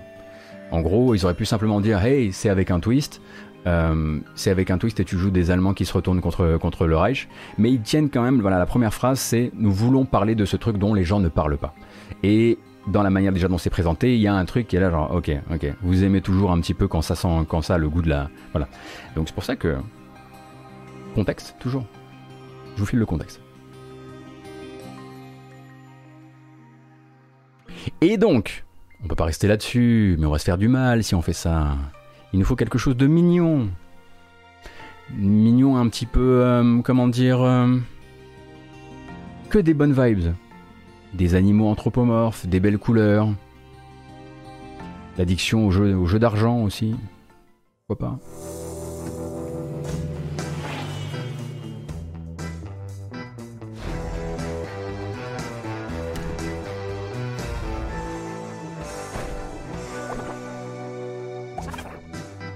Blooming Business Casino sera donc euh, le prochain jeu du studio français Homo Ludens, qui est un studio qui s'est monté avec des anciens du jeu vidéo indépendant euh, français et dans lequel vous jouerez, euh, enfin des anciens, des anciens étudiants. Il me semble qu'ils ont eu un projet avant et sur quoi ils avaient travaillé? Ah zut.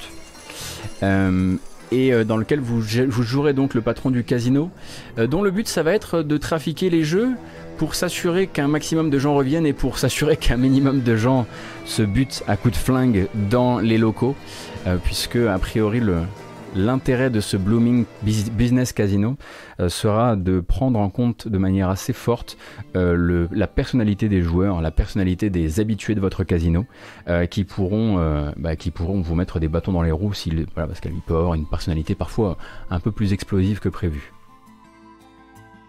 C'est un jeu centré sur la jeunesse de Tom Nook, peut-être, effectivement.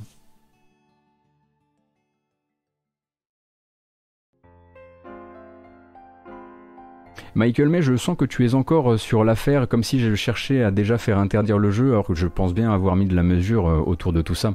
Je dis pas que c'est un jeu de l'alt-right hein, euh, ou Armand Grels, je dis juste que le studio prétend, prétend raconter une histoire, euh, et prétend qu'elle fait partie de l'histoire. Donc à partir de maintenant, à partir de maintenant ils prennent un engagement. Donc euh, cet engagement, j'espère qu'ils le tiendront proprement. Ouais, je crois que c'est tout ce que je voulais dire finalement. Hein. C'était juste pour que vous ayez toutes les cartes.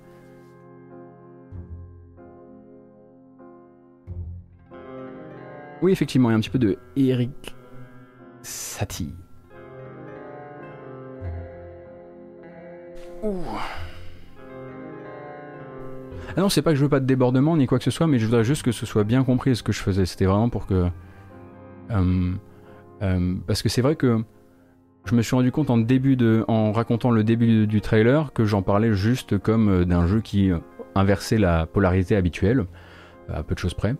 mais c'est vrai que dans la manière dont c'est présenté à la base par les devs, il y a le côté nous on va vous le dire.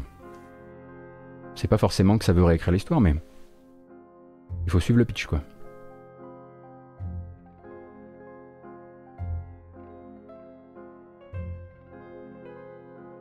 Il y a ça qui sort aujourd'hui, je ne sais pas trop quoi en penser. Ça sort sur Steam aujourd'hui, ça s'appelle. Quelle heure est-il? 10h49 Oh, nous sommes en retard Vite, on regarde donc le trailer de Clan O'Connell and the Crown of the Stag. Très simple hein, comme nom de jeu. Euh, Demeurez-vous, hein, franchement, euh, vous cherchez Clan O'Connell, vous allez trouver tout seul, rassurez-vous. Euh, et ensuite, on fera une petite bamboche avant d'appeler Oscar le maire.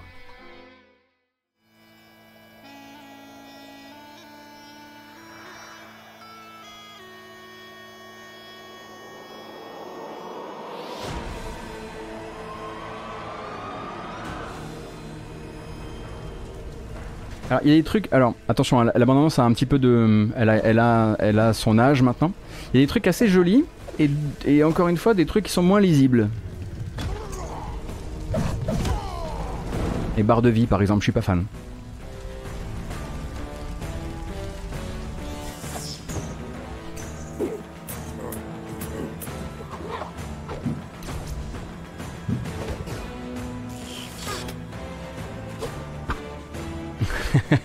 Pas si moche que and Ghost. Ouais, alors j'ai l'impression effectivement que c'est un peu plus mouduge que ça ne, ne pense l'être.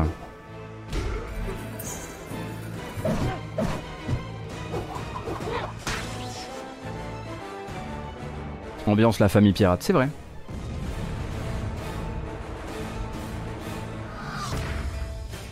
Swap on the fly. Oui, effectivement, vous pouvez passer d'un guerrier à l'autre en plein durant votre, votre... Ça vous rappellera quelque chose.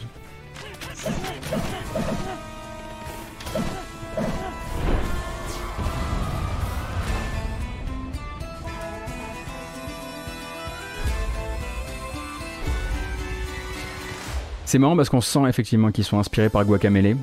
Et en même temps, c'est encore très loin effectivement du jeu de Drinkbox, hein, ça c'est certain. Et voilà, une sorte d'inspiration Lost Vikings pour Clan O'Connell and the Crown of the Stag qui sort aujourd'hui sur PC et Macintosh. Et oui, Macintosh. Et nous, on a quelques minutes très rapidement avant d'appeler, même pas, on est en retard. Donc on va m'embaucher très rapidement. Combien sommes-nous? 16,64 Vraiment?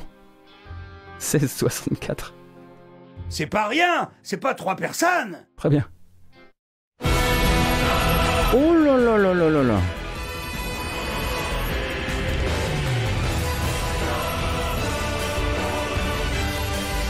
Brrr.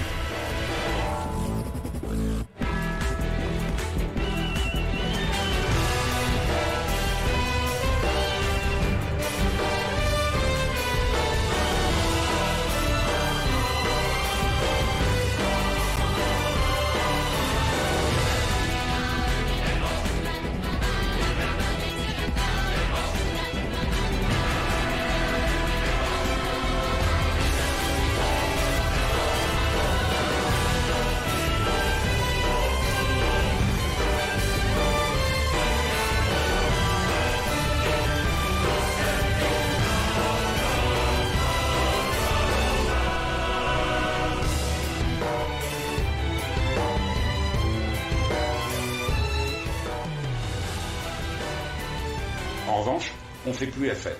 La bamboche, c'est terminé. C'est micro bamboche, micro dosé. On n'a pas le temps, on n'a pas le temps. Faut appeler Oscar le maire désormais. Je lui envoie un petit on s'appelle. On s'appelle Oscar.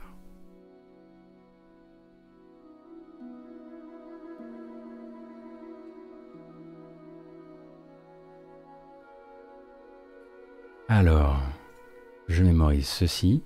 Une seconde. Devoir passer sur le setup bamboche. Vous allez avoir un tout petit peu, euh, pas bamboche, vous allez avoir un, tout, un petit peu plus de son. Attention. Voilà. Voilà aussi. Alors, le bon Oscar.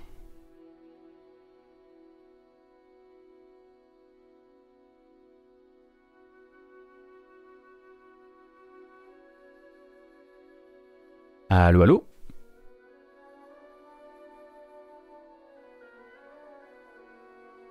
Monsieur le maire, je ne vous entends pas. C'est malheureux.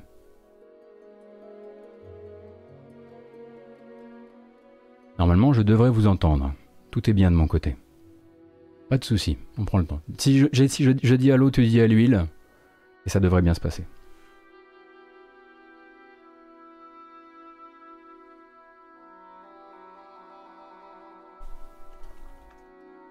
C'est pas grave, on écoute de la musique.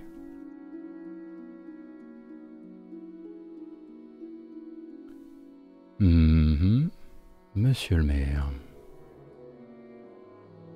Moi je dis, il a cassé quelque chose.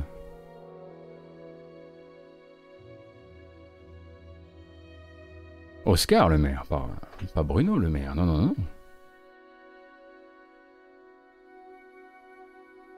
Eh oui, c'est du le vrai aléa du direct. Ça déconne qu'il me dit Discord.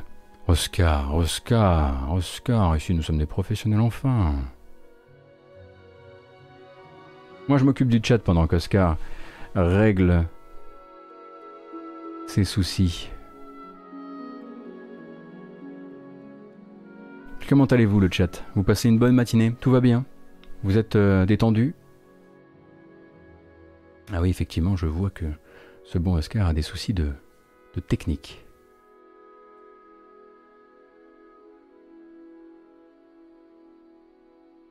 Il va me faire faire du montage. Il va me faire faire du montage. Ah. Mon souffle.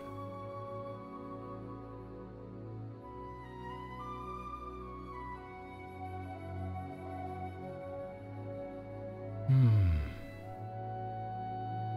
Hmm. Bon, non, je, je, je, pas. Qu'est-ce qu'on écoute là?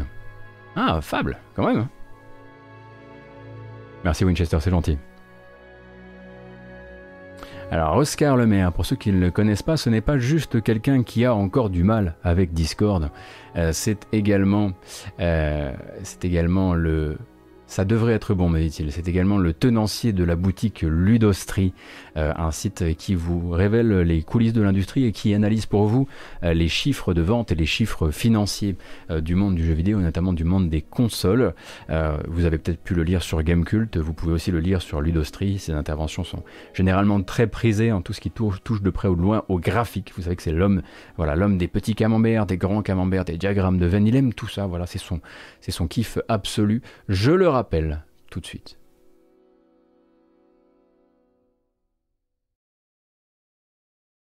Allô Tu m'entends?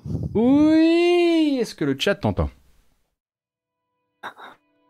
Est-ce que le chat t'entend? Oui nous l'entendons. Je, je, suis désolé, je, en fait, c'est, je, crois que j'avais simplement cliqué sur rendre muet. Je ne comprenais pas pourquoi ça marchait pas, mais ah. c'était assez évident. Quoi. Le vilain bouton que voilà. Bon, écoute. je cherchais bêtement dans les paramètres alors que non, tout, c'était juste là. Quoi. Eh ben, écoute, l'important c'est qu'on y est. Euh, comment ça va? Comment vas-tu? Bah écoute, ça va, ça va très bien. Ouais. Euh, ça va très bien, la tête pleine de chiffres, mais, euh, mais ça va. Bah j'imagine, oui. As dû, est-ce que tu as compilé ça toute la nuit ou est-ce que tu as pu dormir un petit peu quand même? Oui, oui, j'ai pu dormir, j'ai pu dormir. J'avais, fait, le travail, le gros du travail en amont, donc, euh, donc ça va. Ok, ok, ok. Alors attention parce que je viens de te faire apparaître hein, à l'image pour les gens. Voilà, tu es désormais ce, ce joli petit avatar, très mignon hein, au demeurant, mais j'ai peur qu'il fasse ramer l'image. Il faudra me dire si ça fait ramer l'image. Je t'ai mis sur un fond. Hein, tu es désormais euh, sur, euh, tu es sur la plage de, de Genshin Impact, puisque je me suis dit que puisque tu aimes tu aimes les chiffres et l'argent évidemment puisque c'est de ça dont on va parler. J'allais te mettre sur euh, un fond qui, rapporte un peu de un flouze. Alors euh, écoute tu m'as fait parvenir pas mal de chiffres et de et d'histogrammes qu'on va regarder ensemble euh, et sur lesquels bah, tu vas nous apporter un petit peu ton éclairage sur bah, le bilan annuel du groupe Sony puisque ça a été c'est arrivé durant cette nuit. Donc le bilan du fiscal. Alors on dit quoi du coup? On dit fiscal 2020 2020 2020 2021 oui, moi je préfère dire ça pour, euh, pour euh, euh, éliminer les, les, les, quiproquos, parce que il y, a, certaines entreprises pour qui l'année fiscale 2021, ça veut dire celle qui se finit en 2021, et d'autres pour qui ça veut dire celle qui commence en 2021, donc c'est le bordel. Ouais. Donc 2020-2021, au moins c'est clair. D'accord. Donc 2020-2021, ça c'est les chiffres qui ont été publiés par Sony, il y a pas mal de choses à dire. Et à côté de ça, bon, Microsoft qui est toujours euh, un petit peu, euh, voilà, le, pas, le mauvais élève, mais un peu plus euh, réticent à filer tous les chiffres, tous les chiffres qui toi t'intéressent, là vient de faire son bilan sur, sur Q1, donc sur le premier trimestre 2021, c'est ça? Oui, voilà, oui. Sachant que eux, c'est un peu, c'est un peu particulier parce que Microsoft, leur année fiscale va de juillet à juin. Bien sûr. Donc là, c'est leur troisième trimestre de l'année. C'est le bilan de leur troisième trimestre de l'année fiscale. D'accord. Mais pour nous, voilà, nous on va le, on va le regarder aussi comme, euh, j'imagine le, le bah, du coup c'est le, ça leur fait leur, c'est leur deuxième trimestre depuis le lancement des consoles, c'est ça? Ouais, voilà. ok, ok. Alors, on va d'abord commencer un petit peu avec Sony et les graphiques vont parler pour nous. Oh oui, Oh, et voilà les beaux. Euh, et donc, euh, écoute, euh, si tu veux, si tu veux commencer un petit peu par, nous raconter. Alors, évidemment, les, les, les plus grosses communications vont se faire sur, sur j'imagine, tout ce qui touche de près ou de loin au, au, chiffre d'affaires et sur comment tu peux toi l'analyser par rapport ben, à ce lancement de nouvelles consoles, parce que c'est quelque chose qui va nous, nous intéresser pas mal. Alors, tu me pilotes, tu me dis où on va. Ouais, bah écoute, là, t'as, bon là, c'est, le groupe Sony dans son ensemble. Alors, c'est pas nécessairement ce qui nous intéresse le plus, mais euh, qui, le groupe Sony dans son ensemble fait des résultats records. Hein, donc euh, là, tu vois, tu vois l'historique du chiffre d'affaires, enfin l'historique des dix dernières années, euh, où tu peux cliquer sur le bénéfice et où là, ce qui compte le plus finalement. Euh, pour, pour le, le, le bénéfice opérationnel et le, et le, net, sachant que, alors ce qu'il faut savoir, la différence, hein, je, je, je, j'essaye de vulgariser vite fait, la différence entre le bénéfice opérationnel et le bénéfice net, c'est que le bénéfice opérationnel, c'est ce que c'est ce que rapporte l'activité euh, réelle de l'entreprise. Okay. Le bénéfice net, ça va être euh, après le passage des impôts, mais aussi avec euh, l'ajout. C'est pour ça que par exemple cette année, ils ont un meilleur bénéfice net qu'un bénéfice opérationnel. C'est-à-dire qu'il y a l'ajout d'activités extérieures, euh, enfin de, par exemple d'investissements immobiliers ou de dividendes qu'ils récupèrent de, de la part d'entreprises où ils ont des parts minoritaires, des choses comme ça. Oh, ok, d'accord. Et ça rentre là-dedans? Et ça rentre là-dedans, ouais, ouais, voilà, ouais. Sachant que euh, je, je, je, vérifie, ouais, j'ai pas forcément tout mis à jour euh, parce que c'est bon, ça c'est mon, c'est ma feuille de travail en cours de, euh, en, en cours de de de de, de, de oui oui de, finalisation quoi. Et, et ouais, effectivement, le bénéfice net n'est pas à jour. Eh ben bravo. Hein. sur, sur, sur, sur, le bénéfice net, ils sont à, euh, ils sont en euros, ils sont à quasiment, euh, euh, quasiment 9 milliards d'euros. Ok, d'accord. Donc pour toute la, pour tout Sony, on est d'accord. Tout Sony, ouais. Pour ouais. tout Sony. Euh, là, je descends un petit peu sur le. Euh, tu veux qu'on fasse un petit passage sur la répartition des activités de Sony ou tu préfères qu'on se concentre sur le jeu vidéo?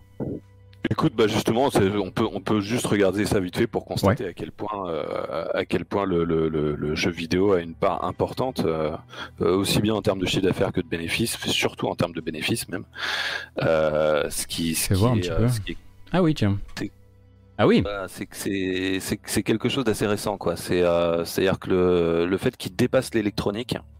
Euh, c'est quand même assez dingue, euh, parce que bah, c'est quand même l'activité historique de Sony, quoi. Bien sûr. Euh, l'électronique regroupe tout, quoi. Ça regroupe euh, les, les télés, les, les téléphones, les lecteurs, etc. Quoi. Donc, et donc, le jeu vidéo est, devenu vraiment balèze. Ouais, c'est vrai, c'est vraiment majoritaire sur tout. Dans le cinéma, c'est wow. Bon, après j'imagine que attends, c'est sur c'est sur l'année.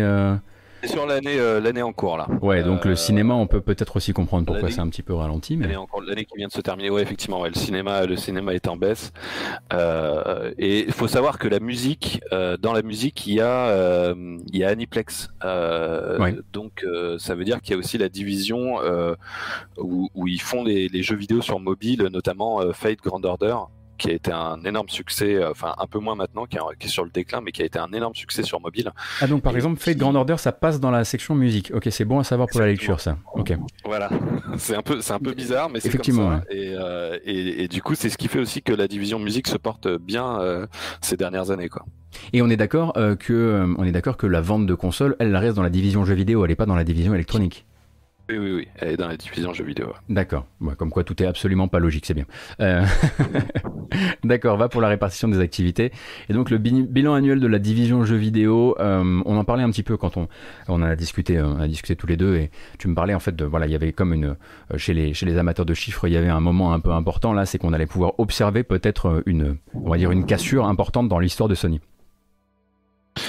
Bah ouais, c'est ça. C'est euh, c'est ça. On va le voir surtout au niveau de, ouais. du bénéfice. Euh, ce qui ce qui là encore est le plus important, c'est que bah, c'est qu'habituellement quand quand quand il y a une quand il y a une nouvelle console qui sort, euh, normalement la, la, division jeux vidéo euh, fait des pertes parce que parce que la, la, console est vendue à perte, parce que c'est le moment où les chaînes de production sont pas bien rodées, etc. Que que l'investissement marketing est massif parce que forcément nouvelle console, faut faire plein de pubs. Bien sûr. Et, euh, et, du coup, généralement, ils font des pertes euh, sur, sur l'année de sortie d'une console. -hmm. Et, euh, et ben là, c'est pas le cas. C'est la première fois que ça arrive. Euh, c'est la première fois qu'ils ne font pas de pertes. Non seulement ils font pas de pertes, mais ils font des, ils font des bénéfices records.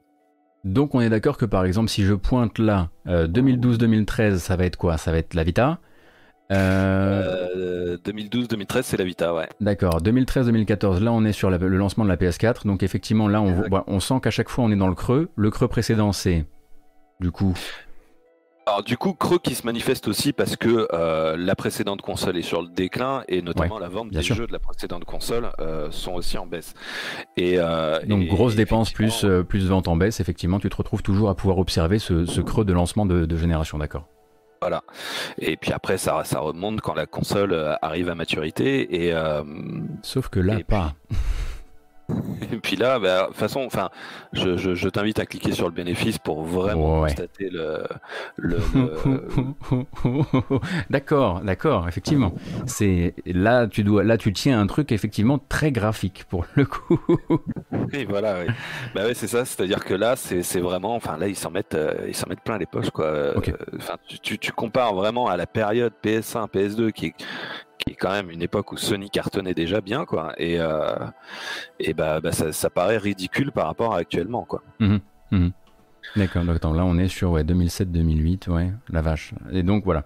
Donc normalement pour rappeler, euh, pour rappel au- pour, pour le chat qui n'aurait pas encore suivi, normalement en fait sur les bénéfices opé- opérationnels, on peut vraiment observer le motif, euh, le motif de les motifs de lancement de console. Donc euh, comme on le disait, donc le, le- le produit euh, de euh, beaucoup de dépenses marketing pour le lancement et en même temps un gros ralentissement des ventes des anciennes euh, des anciennes plateformes et des jeux sur les anciennes plateformes. Donc on les voit vraiment, on voit ces motifs, on voit ces moments de lancement d'une nouvelle console. Sauf que là, bah, c'est pas une génération comme les autres, et du coup, ça se voit vraiment très différemment cette fois-ci, puisque bah, en fait, c'est même pas juste que ça se porte bien, c'est record en plus de ça. Ouais, c'est ça, c'est ça qui est fou. C'est- C'est-à-dire que euh, déjà, c'est exceptionnel qui- que, que, la, que la division jeux vidéo soit rentable, Mhm. mais en plus, euh, mais en plus, enfin voilà quoi, elle fait euh, 2,6 milliards de- de- d'euros de, bénéfices quoi, Euh, ce qui est surréaliste quoi. Et comment on se... Alors, comment on explique ça, Oscar? Et ben, on explique ça avec, euh, et ben, notamment avec le graphique suivant. Mhm. Euh, C'est-à-dire que euh, avant, il y a alors il y a ce, ce truc classique de qui, a, qui a notamment été beaucoup répété par Microsoft et qui est évidemment vrai, qui est que le, le business des consoles en fait ils font pas c'est comme les rasoirs quoi. Les rasoirs on fait pas d'argent sur les rasoirs, on fait d'argent sur les lames. Le- les consoles c'est pareil, c'est pas il faut vendre des consoles pour vendre des jeux, mais c'est surtout avec les jeux qu'on gagne de l'argent. Ouais, d'accord. Euh, le truc étant que bah, l'intérêt des constructeurs, c'est que ils vont pas gagner de l'argent juste avec leurs jeux, ils vont gagner de l'argent aussi avec tous les jeux des éditeurs tiers, vu qu'ils vont récupérer des royalties. Mhm. Et des royalties qui sont euh, généralement, euh, enfin ça, ça, ça dépend évidemment des contrats qui sont qui sont pas qui sont privés quoi, mais mais en- de ce qu'on en sait en général, c'est dans les entre 10 et 15% quoi. D'accord. Et ça, ça vient, se, ça vient du coup nous se mettre dans, sur ce graphique-là, ça vient se mettre dans le jeu physique et dans le jeu dématérialisé. On compte à la fois leur vente à eux euh, et les royalties des, des tiers, c'est ça? Exactement. exactement dans le bleu ça. et dans le rouge. Donc, euh, et, et sachant que bah voilà, les, les, le- la majorité Aussi. des ventes, c'est ce sont les jeux tiers. Et, euh, et du coup, ça va surtout euh, être là qu'ils vont gagner de l'argent, même si évidemment pour leurs jeux à eux, bah, ils récupèrent 100% du, du pognon. Bien sûr. Mais pour les jeux des tiers, bon bah sur les jeux physiques, avant ils récupèrent entre 10 et 15%, mais maintenant sur le dématérialisé, ils récupèrent 30%.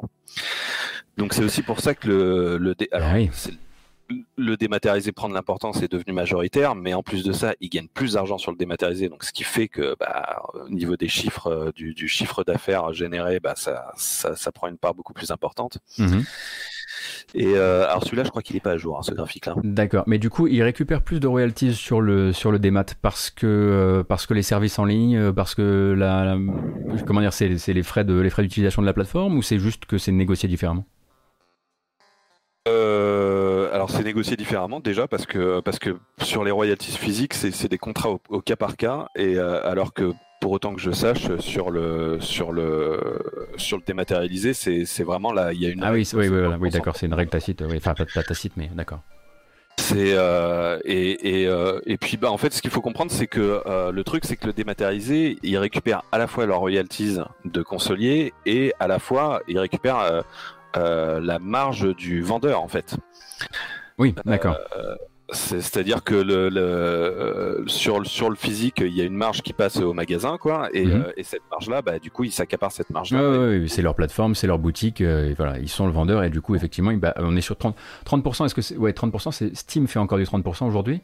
Euh, Oui, oui, non, ils ont pas. Oui, sauf, euh, sauf quand les jeux font plus de 50 millions de chiffre d'affaires, je crois que c'est ça le, le délire. Ah oui. Je, ouais, il me, ouais, il me semble que c'est 50 millions. Ouais. Mais, euh, mais sachant que, enfin, après, c'est, alors bon, ça, c'est, c'est, c'est, c'est, un, un, vaste sujet, mais, euh, mais en fait, enfin, euh, ce qu'il faut comprendre, c'est que moi, de mon point de vue, la marge de 30% pour le constructeur sur console, elle est un peu logique parce que euh, elle représente à la fois la royalties, le, les royalties du, du, consolier et à la fois la, la, la, marge du magasin. Euh, alors que pour Steam, vu que c'est du PC, normalement sur PC, il n'y a pas de royalties. Ouais.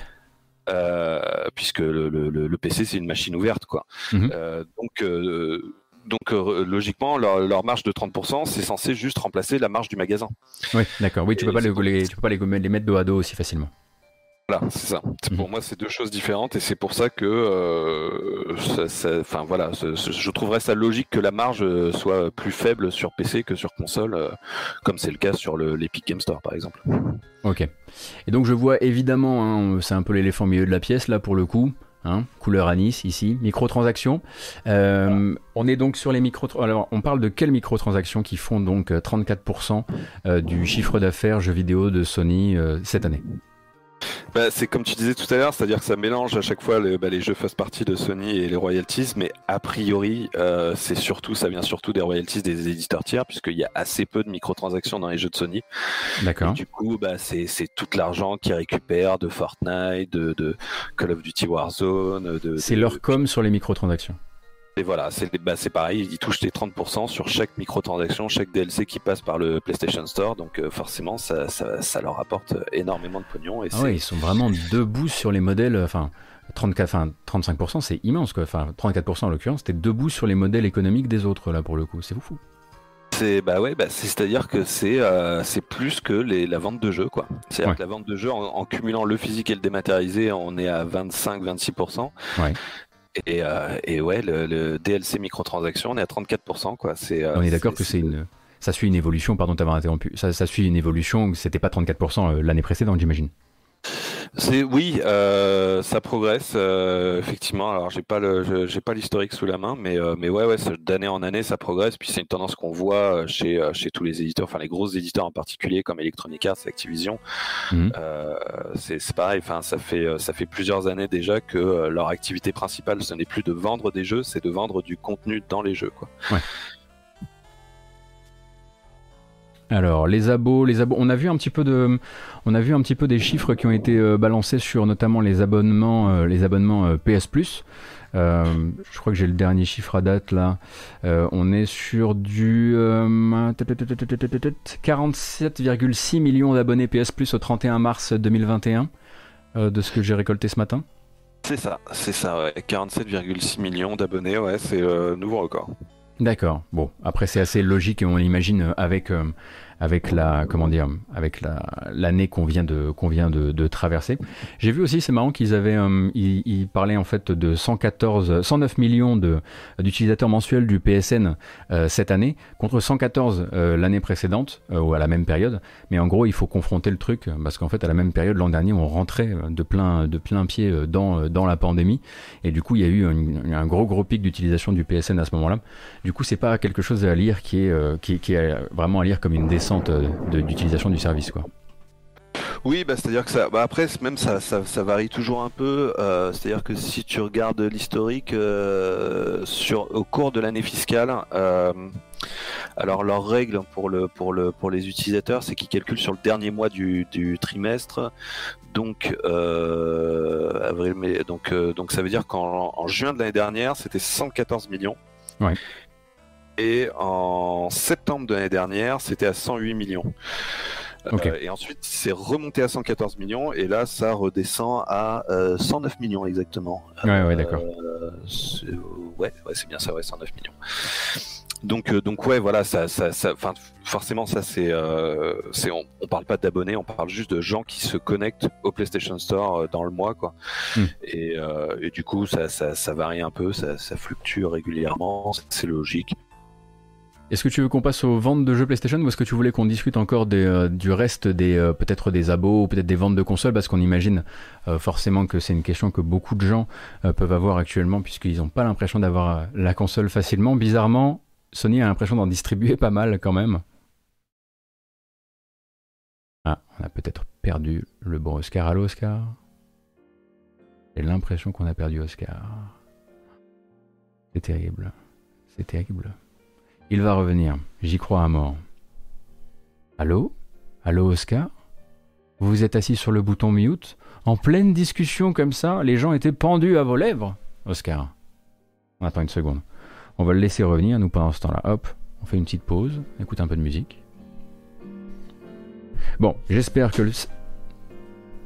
J'espère que le segment vous plaît alors que je fais tomber des choses diverses et variées. On essaiera évidemment de passer vos questions un peu plus tard, euh, quand, euh, quand l'homme sera revenu. Désolé, j'ai eu une, déco, je crois que c'est bon. On y retourne. La roue tourne. Oui, allô? Oui Désolé pour cette, euh, ce, Oh, ce- ce petit imprévu. Ne touchez pas à votre téléviseur, il est de retour, t'inquiète pas. Euh, du coup, on dit, oui, je te, je te disais, est-ce que tu veux qu'on reste encore un petit peu sur la répartition? Est-ce que tu veux qu'on parle un peu de console? Je sais pas si tu m'as entendu en entier ou pas. Oui, euh, oui, oui, j'ai- j'ai entendu la fin de ta phrase. Euh, oui, on peut passer, on peut passer au jeu. Hein, euh, Ouais. Et on, on- on- on- il faudra, il faudra que tu, il faudra que tu m'aides à expliquer aux gens que si, si, il y a effectivement beaucoup de gens qui ont acheté des PlayStation euh, 5. euh. c'est Oui. le sujet. Oui, oui. Mais, Eh ben, mais parlons écoute, des jeux, parlons des jeux d'abord et puis on, passera Voilà. là-dessus ensuite. Voilà, et bah écoute, les jeux, bah c'est pareil, enfin c'est euh, ça, ça- c'est ça qui explique aussi en grande partie cette année record, c'est-à-dire que là au niveau des jeux, euh, euh, enfin c'est pas compliqué, So- Sony n'a jamais vendu autant de jeux que, que cette année euh, de toute son histoire. D'accord. Donc, là, on est sur l'ensemble des jeux. Voilà, alors c'est peut-être un peu compliqué à comprendre, c'est-à-dire que ils ont changé leur, méthode, leur, leur méthodologie avec le temps et, euh, et ils n'arrêtent pas de la changer d'ailleurs. Euh, c'est-à-dire qu'avant, ce qu'ils indiquaient, c'était uniquement les jeux. euh, alors, les, ce qui- ce qu'il faut savoir, c'est que là, on parle de jeux qui sont distribués au magasin, plus le, les ventes Plus le démat. dématérialisé. Mm. Voilà. Euh, mais que euh, avant, ça ne comptait que euh, les jeux qui sont disponibles à la fois en dématérialisé et à la fois en physique pour exclure Ah. les, les petits jeux indépendants qui ne sont disponibles qu'en dématérialisé et qui, qui coûtent pas trop cher. D'accord. Pourquoi les excluer du coup? Bah, alors, je pense que c'est une manière de, euh, de, de, de rendre le truc cohérent par rapport à l'historique. C'est-à-dire que comme les, les petits jeux indépendants coûtent pas cher, il y a un côté, euh, ça ça n'a pas la même valeur. Ouais. Du coup, si, si, si on parle de, de, de vente totale, enfin voilà. D'accord. Et oui, ils avaient Euh, peur, ils avaient, oui, ils avaient peur qu'on les accuse de bourrer les urnes avec des jeux à 3 euros quoi. Voilà, il y a un côté comme ça. C'est-à-dire Nintendo fait la même chose, euh, sauf que Sony a changé, alors que Nintendo ils en sont encore à, ne pas compter les jeux euh, euh, disponibles uniquement dématérialisés.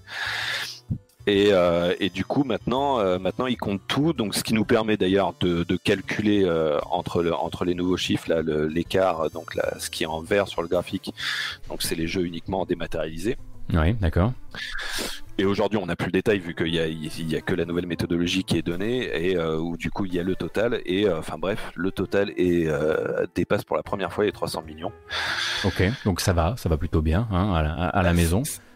C'est ça et surtout que bah, surtout que en fait on voit avant on a on a on a traditionnellement on, on a un schéma classique sur les consoles c'est-à-dire qu'il y a un moment où il y a le pic des ventes de, de, de la console euh, et, euh, et et il y a un moment où il y a le pic des ventes de jeux qui arrive un peu après et donc Ouais. là clairement le, le pic des ventes de jeux c'était 2018 quoi D'accord. et, l'année suivante, ça a commencé à baisser. Ce qui, ce qui d'ailleurs, est le, le, signal pour Sony de dire bah voilà, si les ventes de jeux commencent à baisser, ça va être le moment de sortir une nouvelle console. Quoi. Oui, bien sûr, bien sûr. Et là, du coup, on observe, en tout cas, si ça, ça doit être le, enfin, si ça devait être le lit de base de la progression future de vente de jeux, bon, ça, ça s'annonce potentiellement stratosphérique. Euh, mais du coup, c'est aussi, j'imagine, explicable par la nature un peu hybride de cette, euh, de cette, euh, ce changement de génération, quoi. Oui, euh, bah ouais, ouais, effectivement, parce que euh, parce que, clairement, on est sur un- sur sur une génération où il y a où il n'y a pas vraiment de euh, euh, Enfin, on est sur une transition très étrange où où il n'y a pas vraiment de, de frontière entre les jeux PS4 et PS5. Ouais. Et, euh, et d'ailleurs, c'est un truc qu'on voit aussi dans la façon dont ils donnent les chiffres, c'est-à-dire que c'est la première fois où, euh, d'habitude, quand ils changent de console, ils donnent les chiffres euh, Pour les deux de plateformes. Console. Voilà, ils, ils- ils distinguent. Et là, ils- pour la première fois, ils le font pas. C'est-à-dire, D'accord, euh, ouais, ouais, ouais. c'est le cumul PS4 et PS5, on n'a pas le détail. Et en gros, en gros, ils partent du principe, ils partent du principe de dire bon bah écoutez, notre stratégie du fameux, euh, de toute façon, vous aurez, euh, vous aurez l'update sur la prochaine console, probablement de manière gratuite. En tout cas, on essaiera de rendre ça le gratuit le plus souvent possible. Regardez, ça marche, ça nous fait beaucoup de ventes en tout et pour tout. Euh, et enfin, ça se, ça se confirme en l'occurrence. Là, on peut presque voir le côté bon bah j'achète déjà mon jeu sur PS4, je m'en fous que ce soit bientôt la PS5 parce qu'il fonctionnera sur PS5 et peut-être même qu'il sera mis à jour gratuitement sur PS5 quoi. Ouais, ouais, ouais bah c'est ça, ouais. Je pense que je pense que ça, ça, ça aide à faire ce, euh, ce, ce, truc sans grande, enfin sans, sans, sans creux euh, pour pour la période de transition et que et que ça se ça, ça s'enchaîne très bien. Après, mm. je pense euh, aussi, enfin il y a le truc aussi important de cette année, c'est que c'est c'est l'année Covid et puis. oui, bien et, sûr. Et, et, aussi ça, ça, ça, a très certainement joué dans le fait que qu'on qu a atteint ce, résultat record. Quoi. Bien sûr. Et du coup, tu penses que c'est quelque chose que eux ils vont, euh, qui prennent énormément en compte dans leur projection, dans leur projection sur l'avenir, parce que j'imagine qu'on parlera peut-être des projections qui font des choses. Bon là, je suis sur le, le tableau des, des first party Sony, effectivement, qui comme, comme les autres euh, se sont mieux vendus que jamais. Enfin, en tout cas que ces dernières années, hein, ça y a pas de souci. Ouais, parce qu'ils donnaient pas le, le, les chiffres avant, c'est assez récent qu'on a ces, ces, données sur les jeux first party uniquement. D'accord. Mais, euh, mais ouais, ouais, du coup, euh, euh, du coup, ouais, ouais, excellente performance à ce niveau-là aussi, même si, bon, là, ça s'explique aussi par le, par le catalogue euh, entre The Last of Us et Tsushima, quoi. Oui, effectivement. Oui, qui en plus, en, qui en plus, enfin, sont tombés pour le coup vraiment, vraiment au bon moment, quoi. Ouais. Oui, oui c'était même relativement providentiel. Euh, où est-ce que tu veux qu'on aille ensuite pour, pour le, la suite de, tes, de ta compilation? Eh bah écoute, on peut aller directement aux consoles. Alors là, on arrive vers, euh, vers, vers euh, les, les, les, trucs les moins finalisés de cette infographie. Ah bah je vois ça, hein, il est écrit statistique. Attention, hein. tu feras attention. ah bah tu, tu, fais bien il y avait une petite promo, il y avait une petite promo sur les consonnes ici, hein, tu feras gaffe. Oui, effectivement, ouais, c'est pas c'est pas totalement finalisé, mais euh, mais tu vas trouver. Euh, bah, je, je, pense qu'on peut aller directement sur le sur le tout dernier graphique qui va être celui qui qui, qui va nous intéresser le plus au niveau de la de la PS5, celui qui est vraiment tout en bas. Celui-ci, très bien. Euh, celui non ah, ah, ah, ouais ouais ouais tout tout tout en bas tout tout tout en bas j'y suis en tout cas je suis censé y être voilà. C'est celui-là. Ok, oui, très bien. Excuse-moi, non, mais non, non, il n'y a pas de.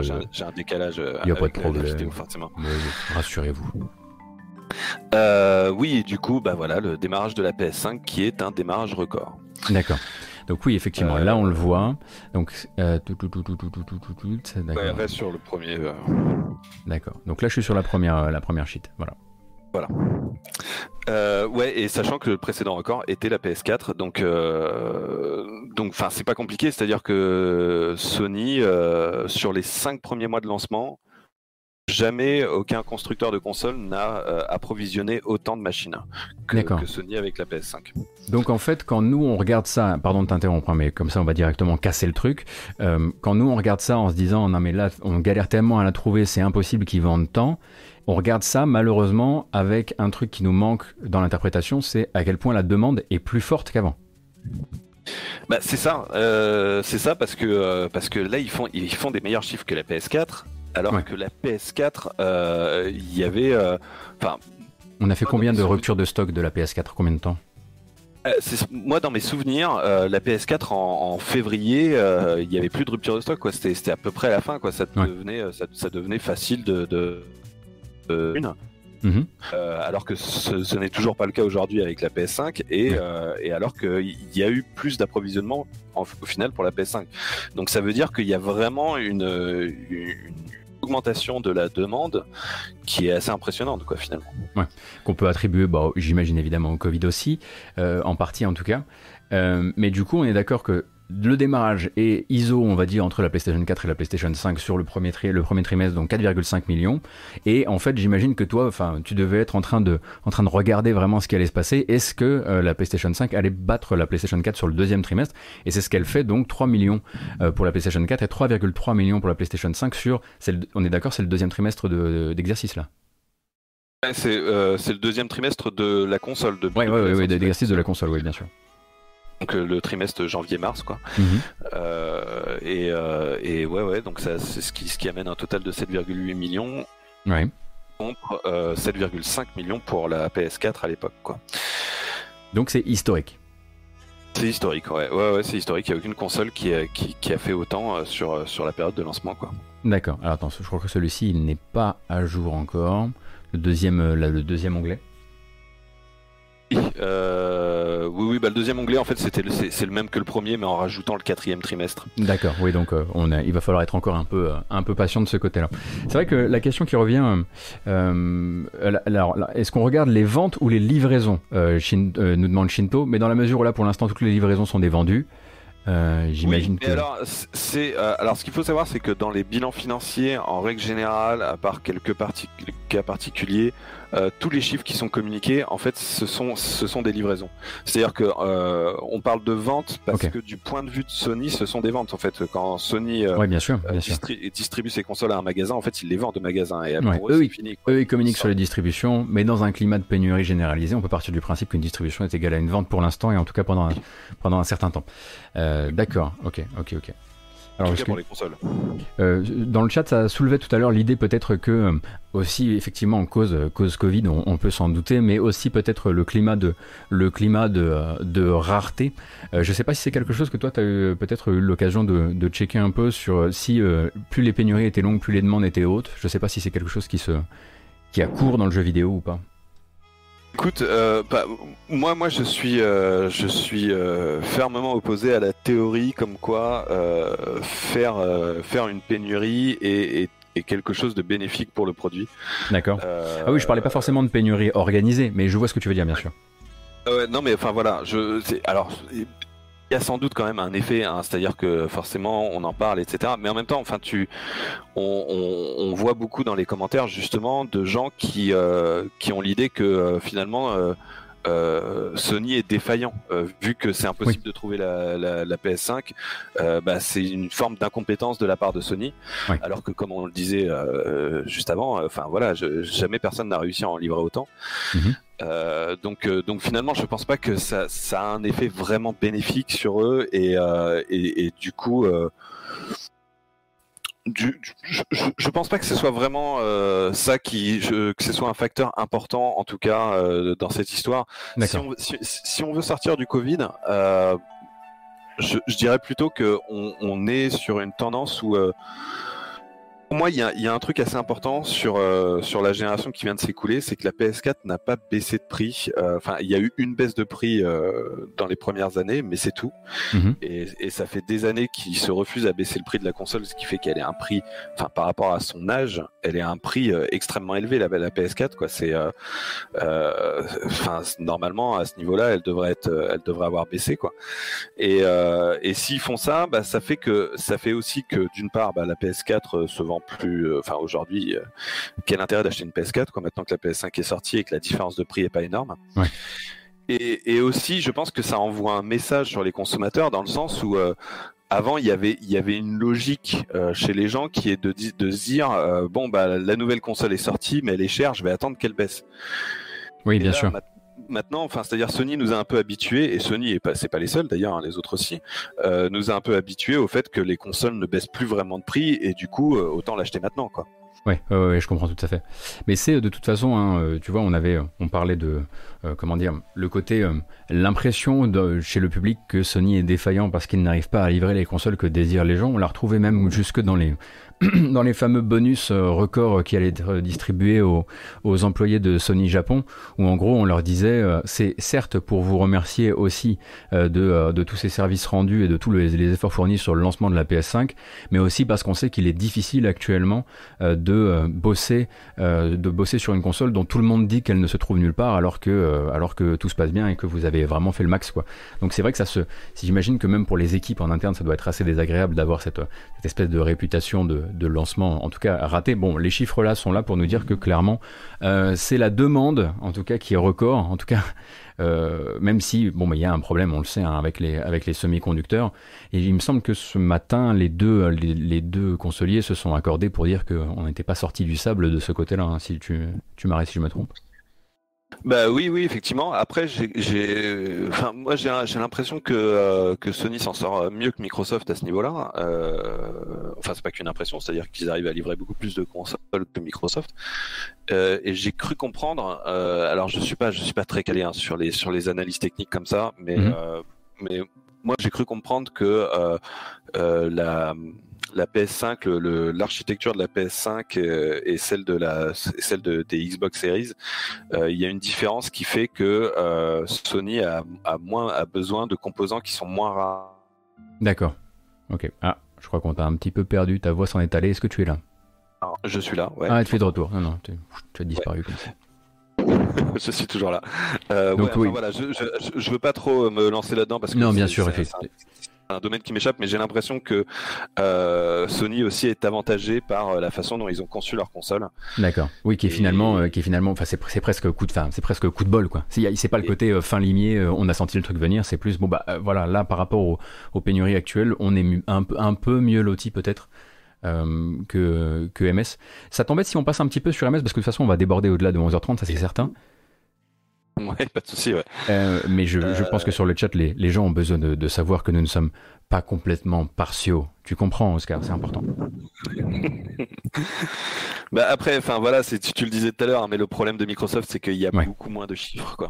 Hmm. C'est ça le problème. Euh, c'est voilà, c'est en, en, gros tout ce qu'on tout ce qu'on a de bah, tout ce qu'on tout ce qu'on a eu vraiment là, c'est le c'est le chiffre d'affaires euh, pour l'activité jeux vidéo de Microsoft. Euh, On l'a reperdu. Ah, soudain, quand il faut parler de Microsoft, le mec se tire. Non, mais c'était sûr, c'était sûr en fait. Voilà, hein, le mec débranche son câble RJ45 quand il faut parler de Microsoft. Pourquoi? Ben, C'est normal. Ah, il est de retour. Ah, ah, ah, ouais, ouais, ouais. On a vu ce que t'as fait, Oscar. T'as essayé de te barrer? allô, allô, allô?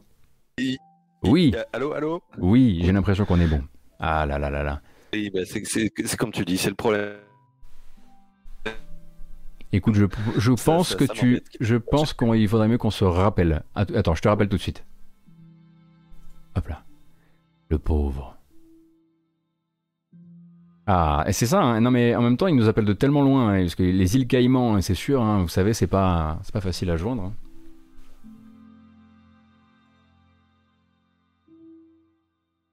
Allô, allô Oui, tu m'entends Oui, je vous entends.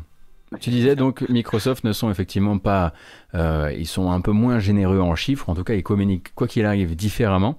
Euh, c'est pour ça que parfois on a du mal justement à faire les versus qu'on aimerait pouvoir faire. Euh, ouais, c'est ça. on, en fait, le, le, ouais, le seul truc dont, on peut se, fier, c'est l'ampleur de l'argent généré côté jeux vidéo chez Microsoft. C'est le seul truc vraiment qu'on a. Euh, donc là, on le voit, effectivement, c'est plutôt donc. Euh, oula, ouais, c'est pour malin. c'est bah ouais voilà c'est ça, ça, se porte très bien aussi à ce niveau-là euh, et, et bah ça ça s'explique en grande partie par leur leur stratégie de d'aller d'aller d'investir le PC d'investir le, le, cloud même si le cloud je pense pas que ce soit très significatif pour l'instant Euh, et, puis le Game Pass quoi. Donc on est d'accord que là c'est des comparaisons de chiffres du on va dire premier trimestre de l'année pour nous. On va pas regarder que la manière dont eux ils le regardent année à année en gros. Hein. C'est ça qu'on regarde. Euh, si je dis pas de bêtises? Ou c'est des années complètes? Euh, ah non, c'est dernier trimestre là. Oui, c'est des années complètes et, et donc la barre verte c'est les c'est l'année moins le dernier trimestre. Mhm, mhm. Euh, donc trimestre année fiscale de juillet à juin.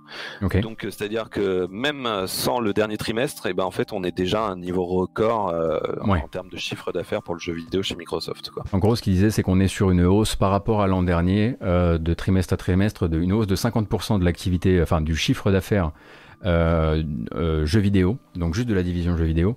Euh, ça nous fait 2,9 milliards de chiffre d'affaires. Donc c'est le meilleur, meilleur résultat jamais enregistré par la division jeux vidéo de Microsoft, donc la division, ce que vous appelez la division Xbox. Euh, c'est ouais c'est ça c'est ça mmh. c'est 2,9 milliards sur le sur sur alors c'est le meilleur résultat pour un trimestre de janvier à mars oui oui, effectivement euh, évidemment, ils ont fait, ils ont fait mieux le trimestre d'avant puisque bah, c'était le trimestre de Noël, quoi. Mhm. Euh, et c'était déjà euh, un record pour pour un trimestre euh, de Noël, quoi. Euh, D'accord. donc, euh, donc ouais, ouais, ils sont, on est sur une très forte progression qui s'explique à la fois par bah, par la Xbox Series et puis par le Game Pass qui euh, qui, qui progresse considérablement euh, mois après mois. Et il faut pas oublier un autre truc aussi, c'est que dans le compte donc de, euh, de euh, on va dire euh, janvier à mars à janvier à mars entre 2020 et 2021, dans le compte d'un des deux, à savoir 2021, on a Bethesda qui rentre euh, et qui n'était pas compté Oui. durant 2020. Oui, du coup, bah, voilà, mécaniquement, tu te retrouves quand même avec. bah, si ça n'avait pas monté, ça aurait été quand même extrêmement inquiétant dans la mesure où tu récupères tout le tout le catalogue Bethesda. Oui, euh, effectivement, effectivement. Après, en même temps, euh, l'activité Ah, on l'a reperdu, le pauvre.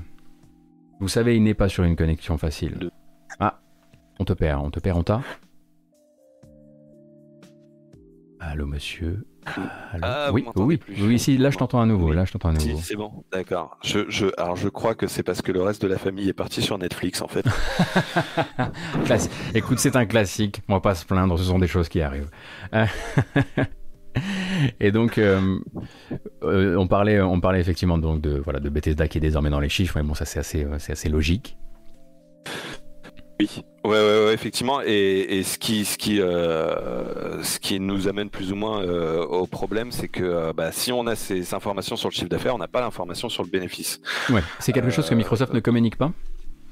Non, c'est D'accord. qu'ils ne communiquent plus depuis depuis un bout de temps euh, et, euh, et du coup voilà on sait pas on sait pas si alors c'est là où je, je fais le lien avec Bethesda c'est-à-dire que on, on peut dire que euh, là en ce moment euh, la division jeux vidéo de Microsoft n'est pas rentable puisqu'ils ont ils, ils ont dépensé une fortune pour acheter Bethesda et forcément ça va mettre un, un moment avant d'être rentabilisé. Bien sûr. Euh, maintenant, même si, enfin, si on sort ça de l'équation, la grande question c'est est-ce qu'ils sont rentables ou pas? Euh, moi, j'aurais, enfin, je pense que sur la génération Xbox One, même si on n'a pas les chiffres, logiquement, ils, se sont fait quand même beaucoup d'argent pour les mêmes raisons que Sony, quoi. C'est-à-dire qu'avec, grâce aux microtransactions, grâce aux au, au dématérialisés qui progressent, Mhm. euh, la, la, la, la grande interrogation actuellement, c'est est-ce que le Game Pass est rentable, quoi? Oui, bien sûr. Puisque, puisque là, ils sont dans une logique d'acquisition, donc euh, et ce serait pas grave si c'était pas rentable actuellement, puisque. Alors attends, euh, je, je t'in- je t'interromps une seconde, je suis désolé. Oui, alors pour le chat, effectivement, ça c'est un graphique de travail que je vous ai mis, euh, puisque Oscar s'est concentré d'abord sur les, sur les, bah, parce qu'il y avait plus de chiffres à saisir dedans, sur les chiffres de Sony. On va revenir sur le- la, la scène principale, parce que les gens étaient un peu distraits par, ces, par des, des unités qui manquaient encore sur le, le graphique. Désolé, Oscar. pas de souci. Euh, oui, enfin, du coup, voilà, euh, le, le, il- est-ce, que actuellement euh, la, la, la division jeux vidéo est rentable? Est-ce que le Game Pass fait fait qu'ils perdent de l'argent? On ne Mhm. sait pas. C'est, des informations qu'on qu'on n'a pas. Et oui, tout ce qu'on peut avoir, j'imagine, c'est quelques, c'est quelques, voilà, c'est des, des, des déclarations, euh, euh, des déclarations de, de, de, de Spencer qui va dire oui, on, enfin voilà, on, on ira, on ira au bout et on fera tout ce qu'il faudra d'un point de vue financier pour le faire fonctionner, etc. En revanche, on a quand même des chiffres de, de, euh, on a quand même un bon boost encore une fois euh, de, on va le dire de janvier-mars à janvier-mars, euh, puisque donc sur les services, euh, donc ce qu'ils appellent la division contenu et abonnement, on est sur un boost là aussi de 34%. Euh, donc euh, c'est le contenu et l'abonnement, il me semble que c'est euh, la vente de jeux first party et le Game Pass, c'est ça? Euh, en fait c'est tout. Enfin, il, me- il me semble que c'est tout sauf le hardware. D'accord. Euh, C'est-à-dire que ça va aussi prendre en compte les, les royalties des, des jeux tiers. Ah oui, euh, pardon, des- effectivement, je l'avais noté en plus. euh, Non, les tiers sont effectivement là-dedans aussi. Donc on a un boost de 34% aussi de ce côté-là, euh, d'un euh, d'un premier trimestre à l'autre euh, depuis, euh, depuis l'année dernière. Donc euh, oui, globalement, effectivement, c'est c'est toujours un peu frustrant hein, quand on se retrouve à pouvoir avoir des, des telles, euh, des telles euh, cascades de chiffres, en plus avec ton commentaire sur, euh, chez Sony, et d'être euh, tellement pieds et poings liés sur Microsoft, ça doit être hyper frustrant pour toi, quoi.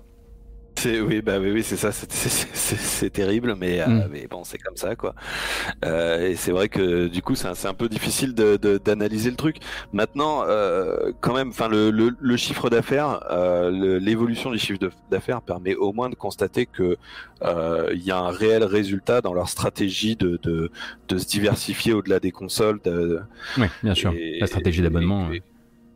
voilà que que euh, que enfin voilà c'est pour moi, il y a une interrogation sur euh, sur la rentabilité du Game Pass. Est-ce que le modèle du Game Pass va être euh, va leur, euh, je, pense que ça va leur rapporter de l'argent quoi qu'il arrive, Mhm. mais est-ce que ça va leur rapporter plus d'argent que le que le modèle traditionnel de vente, etc. Euh, Oui, en, plus c'est difficile de. complexe. Voilà, c'est un sujet complexe parce que c'est toujours difficile de, de se, de se- projeter sur ce qu'ils auraient pu euh, réussir à faire, on va dire avec une stratégie classique, et on par classique on veut dire stratégie Sony, euh, dans la mesure où leur position c'était pas celle de leader, c'était celle d'outsider, et que quoi qu'il arrive, euh, enfin, il fallait qu'ils cassent le moule. Euh, Ouais, voilà. D'accord. Mais ça, ça fait depuis quand en fait qu'ils communiquent pas les, qu'ils communiquent pas le le euh, le bénéf? Alors bénéfice, ça fait très longtemps quand même. Euh, Ouais. euh, le, le bénéfice, je- je- en fait, enfin c'est compliqué, c'est-à-dire qu'ils ont arrêté de communiquer. En fait, il y a eu une période euh, à l'époque de la Xbox 360, genre vers le début de la Xbox 360, où la division jeux vidéo, euh, en fait, ça commençait à devenir moins euh, moins parlant parce qu'ils commençaient à rajouter, à intégrer plein de trucs dedans. Euh, tu vois, genre Skype, genre Surface, ils il l'intégraient dedans. évidemment, ça s'appelait pas la division jeux vidéo, ça s'appelait la division divertissement, un truc du genre. Et, et du coup, ça, ça n'était plus seulement le jeu vidéo, et du coup, ça c'était déjà moins parlant, quoi. Ouais. Euh, donc maintenant, au moins en termes de chiffre d'affaires, on a le, le chiffre d'affaires juste pour le jeu vidéo, mais, euh, mais, euh, mais, mais vers le début de la génération Xbox One, ils ont arrêté de filer le bénéfice. euh, à peu près au même moment où ils ont arrêté de donner les chiffres de console, quoi. Très bien. Alors attends, je vais voir s'il y a sur le chat des gens qui voudraient te poser quelques questions avant qu'on avant qu'on qu'on se dise au revoir pour aujourd'hui. Euh, alors Alpha, est-ce que tu pourrais demander à Oscar s'il est curieux de faire la même chose une fois qu'on sera dans l'après-pandémie? Oui, j'imagine que toi tu dois tu dois énormément spéculer sur l'effet de cette euh, l'effet de l'année qu'on vient de passer sur euh, tout ça quoi. Bah. Oui, effectivement, ouais, je, je, je, me, demande ce que ça va donner. Je pense qu'il y aura forcément, forcément des baisses. Après, en même temps, le, le, le problème, c'est que euh, à cette, euh, à cette question-là se mêle, se, se mêle une autre, euh, une autre euh, question qui est euh, quand est-ce qu'on pourra euh, ressortir le soir, quoi. Oui, effectivement. Oui, bah, oui, c'est vrai. Voilà, j'ai- de plus en plus de mal à me projeter sur ça. Euh, Et de fait moins joué. Hmm. Oui, voilà, c'est ça, parce que c'est- je pense que c'est surtout ça le truc, quoi. C'est que euh, là, on est dans une situation aujourd'hui encore où euh, il n'y a pas la concurrence des sorties en bowling, en resto, etc. Et, et du coup, les gens euh, continuent de, de- de jouer davantage qu'avant, même si même s'il n'y a pas des confinements euh, stricts, quoi. Ouais, ouais, bien sûr. Euh, voilà, maintenant. Maintenant, ouais, je, je, je, je, pense que de toute manière, on est sur une, on, on, on est sur une ambiance générale où l'industrie du jeu vidéo se, est, est en croissance même sans la pandémie. C'est-à-dire que la pandémie a, a, Oui, a servi de catalyseur, oui. ah, mais, euh, mais de toute façon, on est sur, euh, sur une tendance générale où bah, il y a de plus en plus de gens qui jouent, euh, où ça touche de plus en plus de monde et, et, et où, euh, et où en plus de ça, les- il y a de plus en plus de, de, de services, de, business model, de, manières de gagner de l'argent de la part des éditeurs, ce qui n'est pas forcément une bonne chose pour le coup. Mhm. Mais, euh, mais et de toute manière, euh, même, euh, même si on est peut-être à une, une période où, euh, où les résultats sont, sont plus hauts qu'ils ne devraient être en temps normal, je pense qu'on est dans un, dans un contexte où, où, où la croissance va continuer. Quoi. Ouais, ouais, ouais, ouais, tu m'étonnes. Moi, je suis encore, je veux dire que je, je, je- je digère encore euh, tout à l'heure euh, sur ton graphique la, la part de la part des microtransactions qu'arrive à capter euh, Sony, notamment sur les tiers.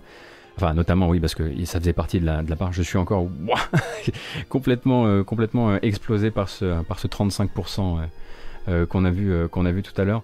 Attends, j'ai une question qui est arrivée tout à l'heure.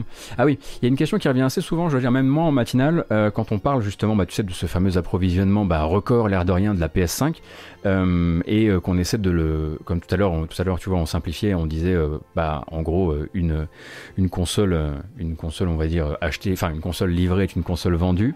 de l'autre côté, est-ce que tu sais si Sony fait des a fait des métriques par exemple sur le nombre de consoles qui ont été vendues par rapport à celles qui se sont déjà connectées une seule fois au PSN par exemple, pour savoir a priori combien, quel pourcentage de consoles sont actuellement dans des garages de scalpers ou pas du tout?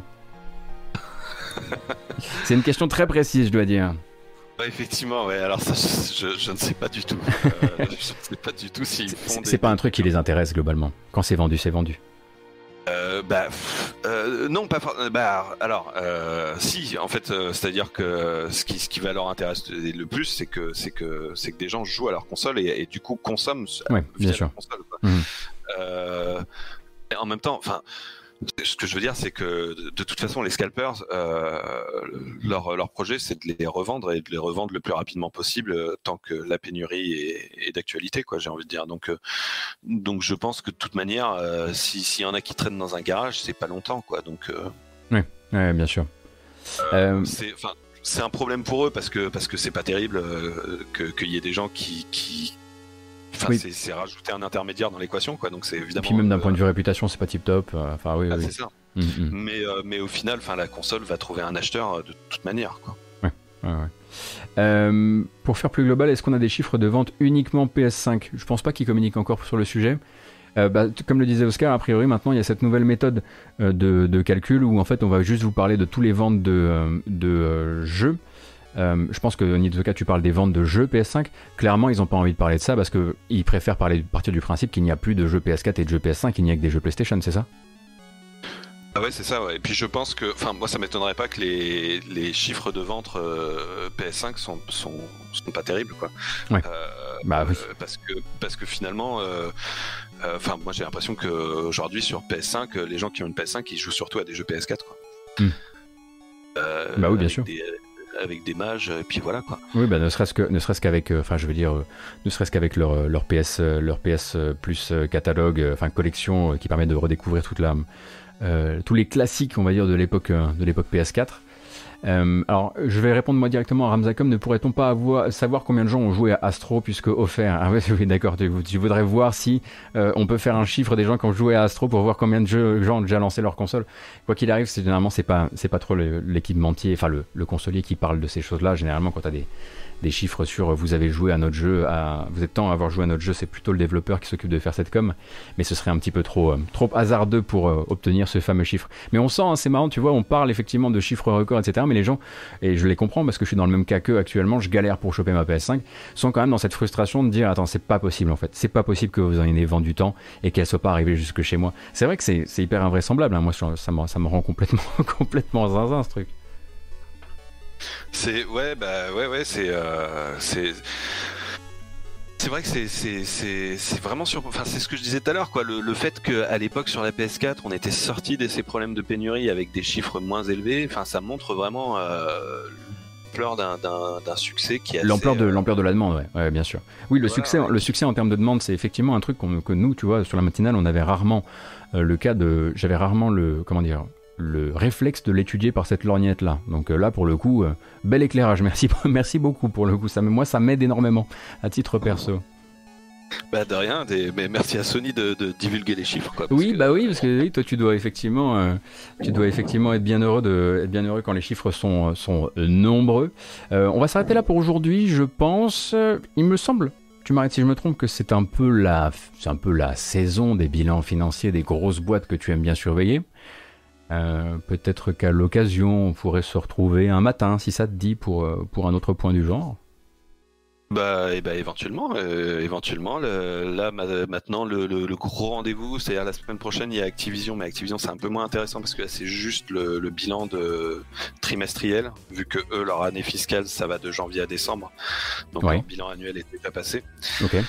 Euh, mais il y a surtout, euh, il y a surtout Nintendo la semaine prochaine, euh, jeudi, si je ne me trompe pas. Écoute, avec l'avatar que je t'ai collé aujourd'hui, j'ai l'impression qu'on doit faire ça quoi qu'il arrive. et effectivement, regarder ensemble les chiffres, les chiffres de, de Nintendo. Écoute, c'est avec plaisir. je vais, avant de, avant de raccrocher puis de faire mon petit cérémoniel de fin, je vous rappelle donc qu'on a discuté quoi, une petite, une petite heure quand même avec, avec Oscar Lemaire, donc qui travaille sur son site qui s'appelle Ludostri, qui est journaliste indépendant et qui ben, va vous parler régulièrement des coulisses de l'industrie, euh, que ce soit évidemment des coulisses financières ou autres de l'industrie du jeu vidéo. Euh, je pense que voilà, si vous ne connaissiez pas le, travail d'Oscar, euh, soit par GK, soit par Ludostri, il y a des chances que vous soyez arrivé là par erreur, mais c'est pas grave, c'est pas grave. N'hésitez pas à checker ce qu'il fait sur, sur Ludostri, et puis moi j'aurai le, le plaisir de te re-recevoir à l'occasion, avec grand grand plaisir en tout cas, parce que même moi, tu vois, d'un point de vue de la routine, ça change un peu et ça fait un autre type de matinale. Merci beaucoup, beaucoup. Euh, Et tu vois et bah, et bah, Merci à toi, c'était- un vrai plaisir de, Ah bah super. d'être présent. Super, super. Et bah tu vois, la connexion a tenu. Et euh, euh, c'est- ça nous a fait un bon, un bon crash test. voilà, exactement. ouais.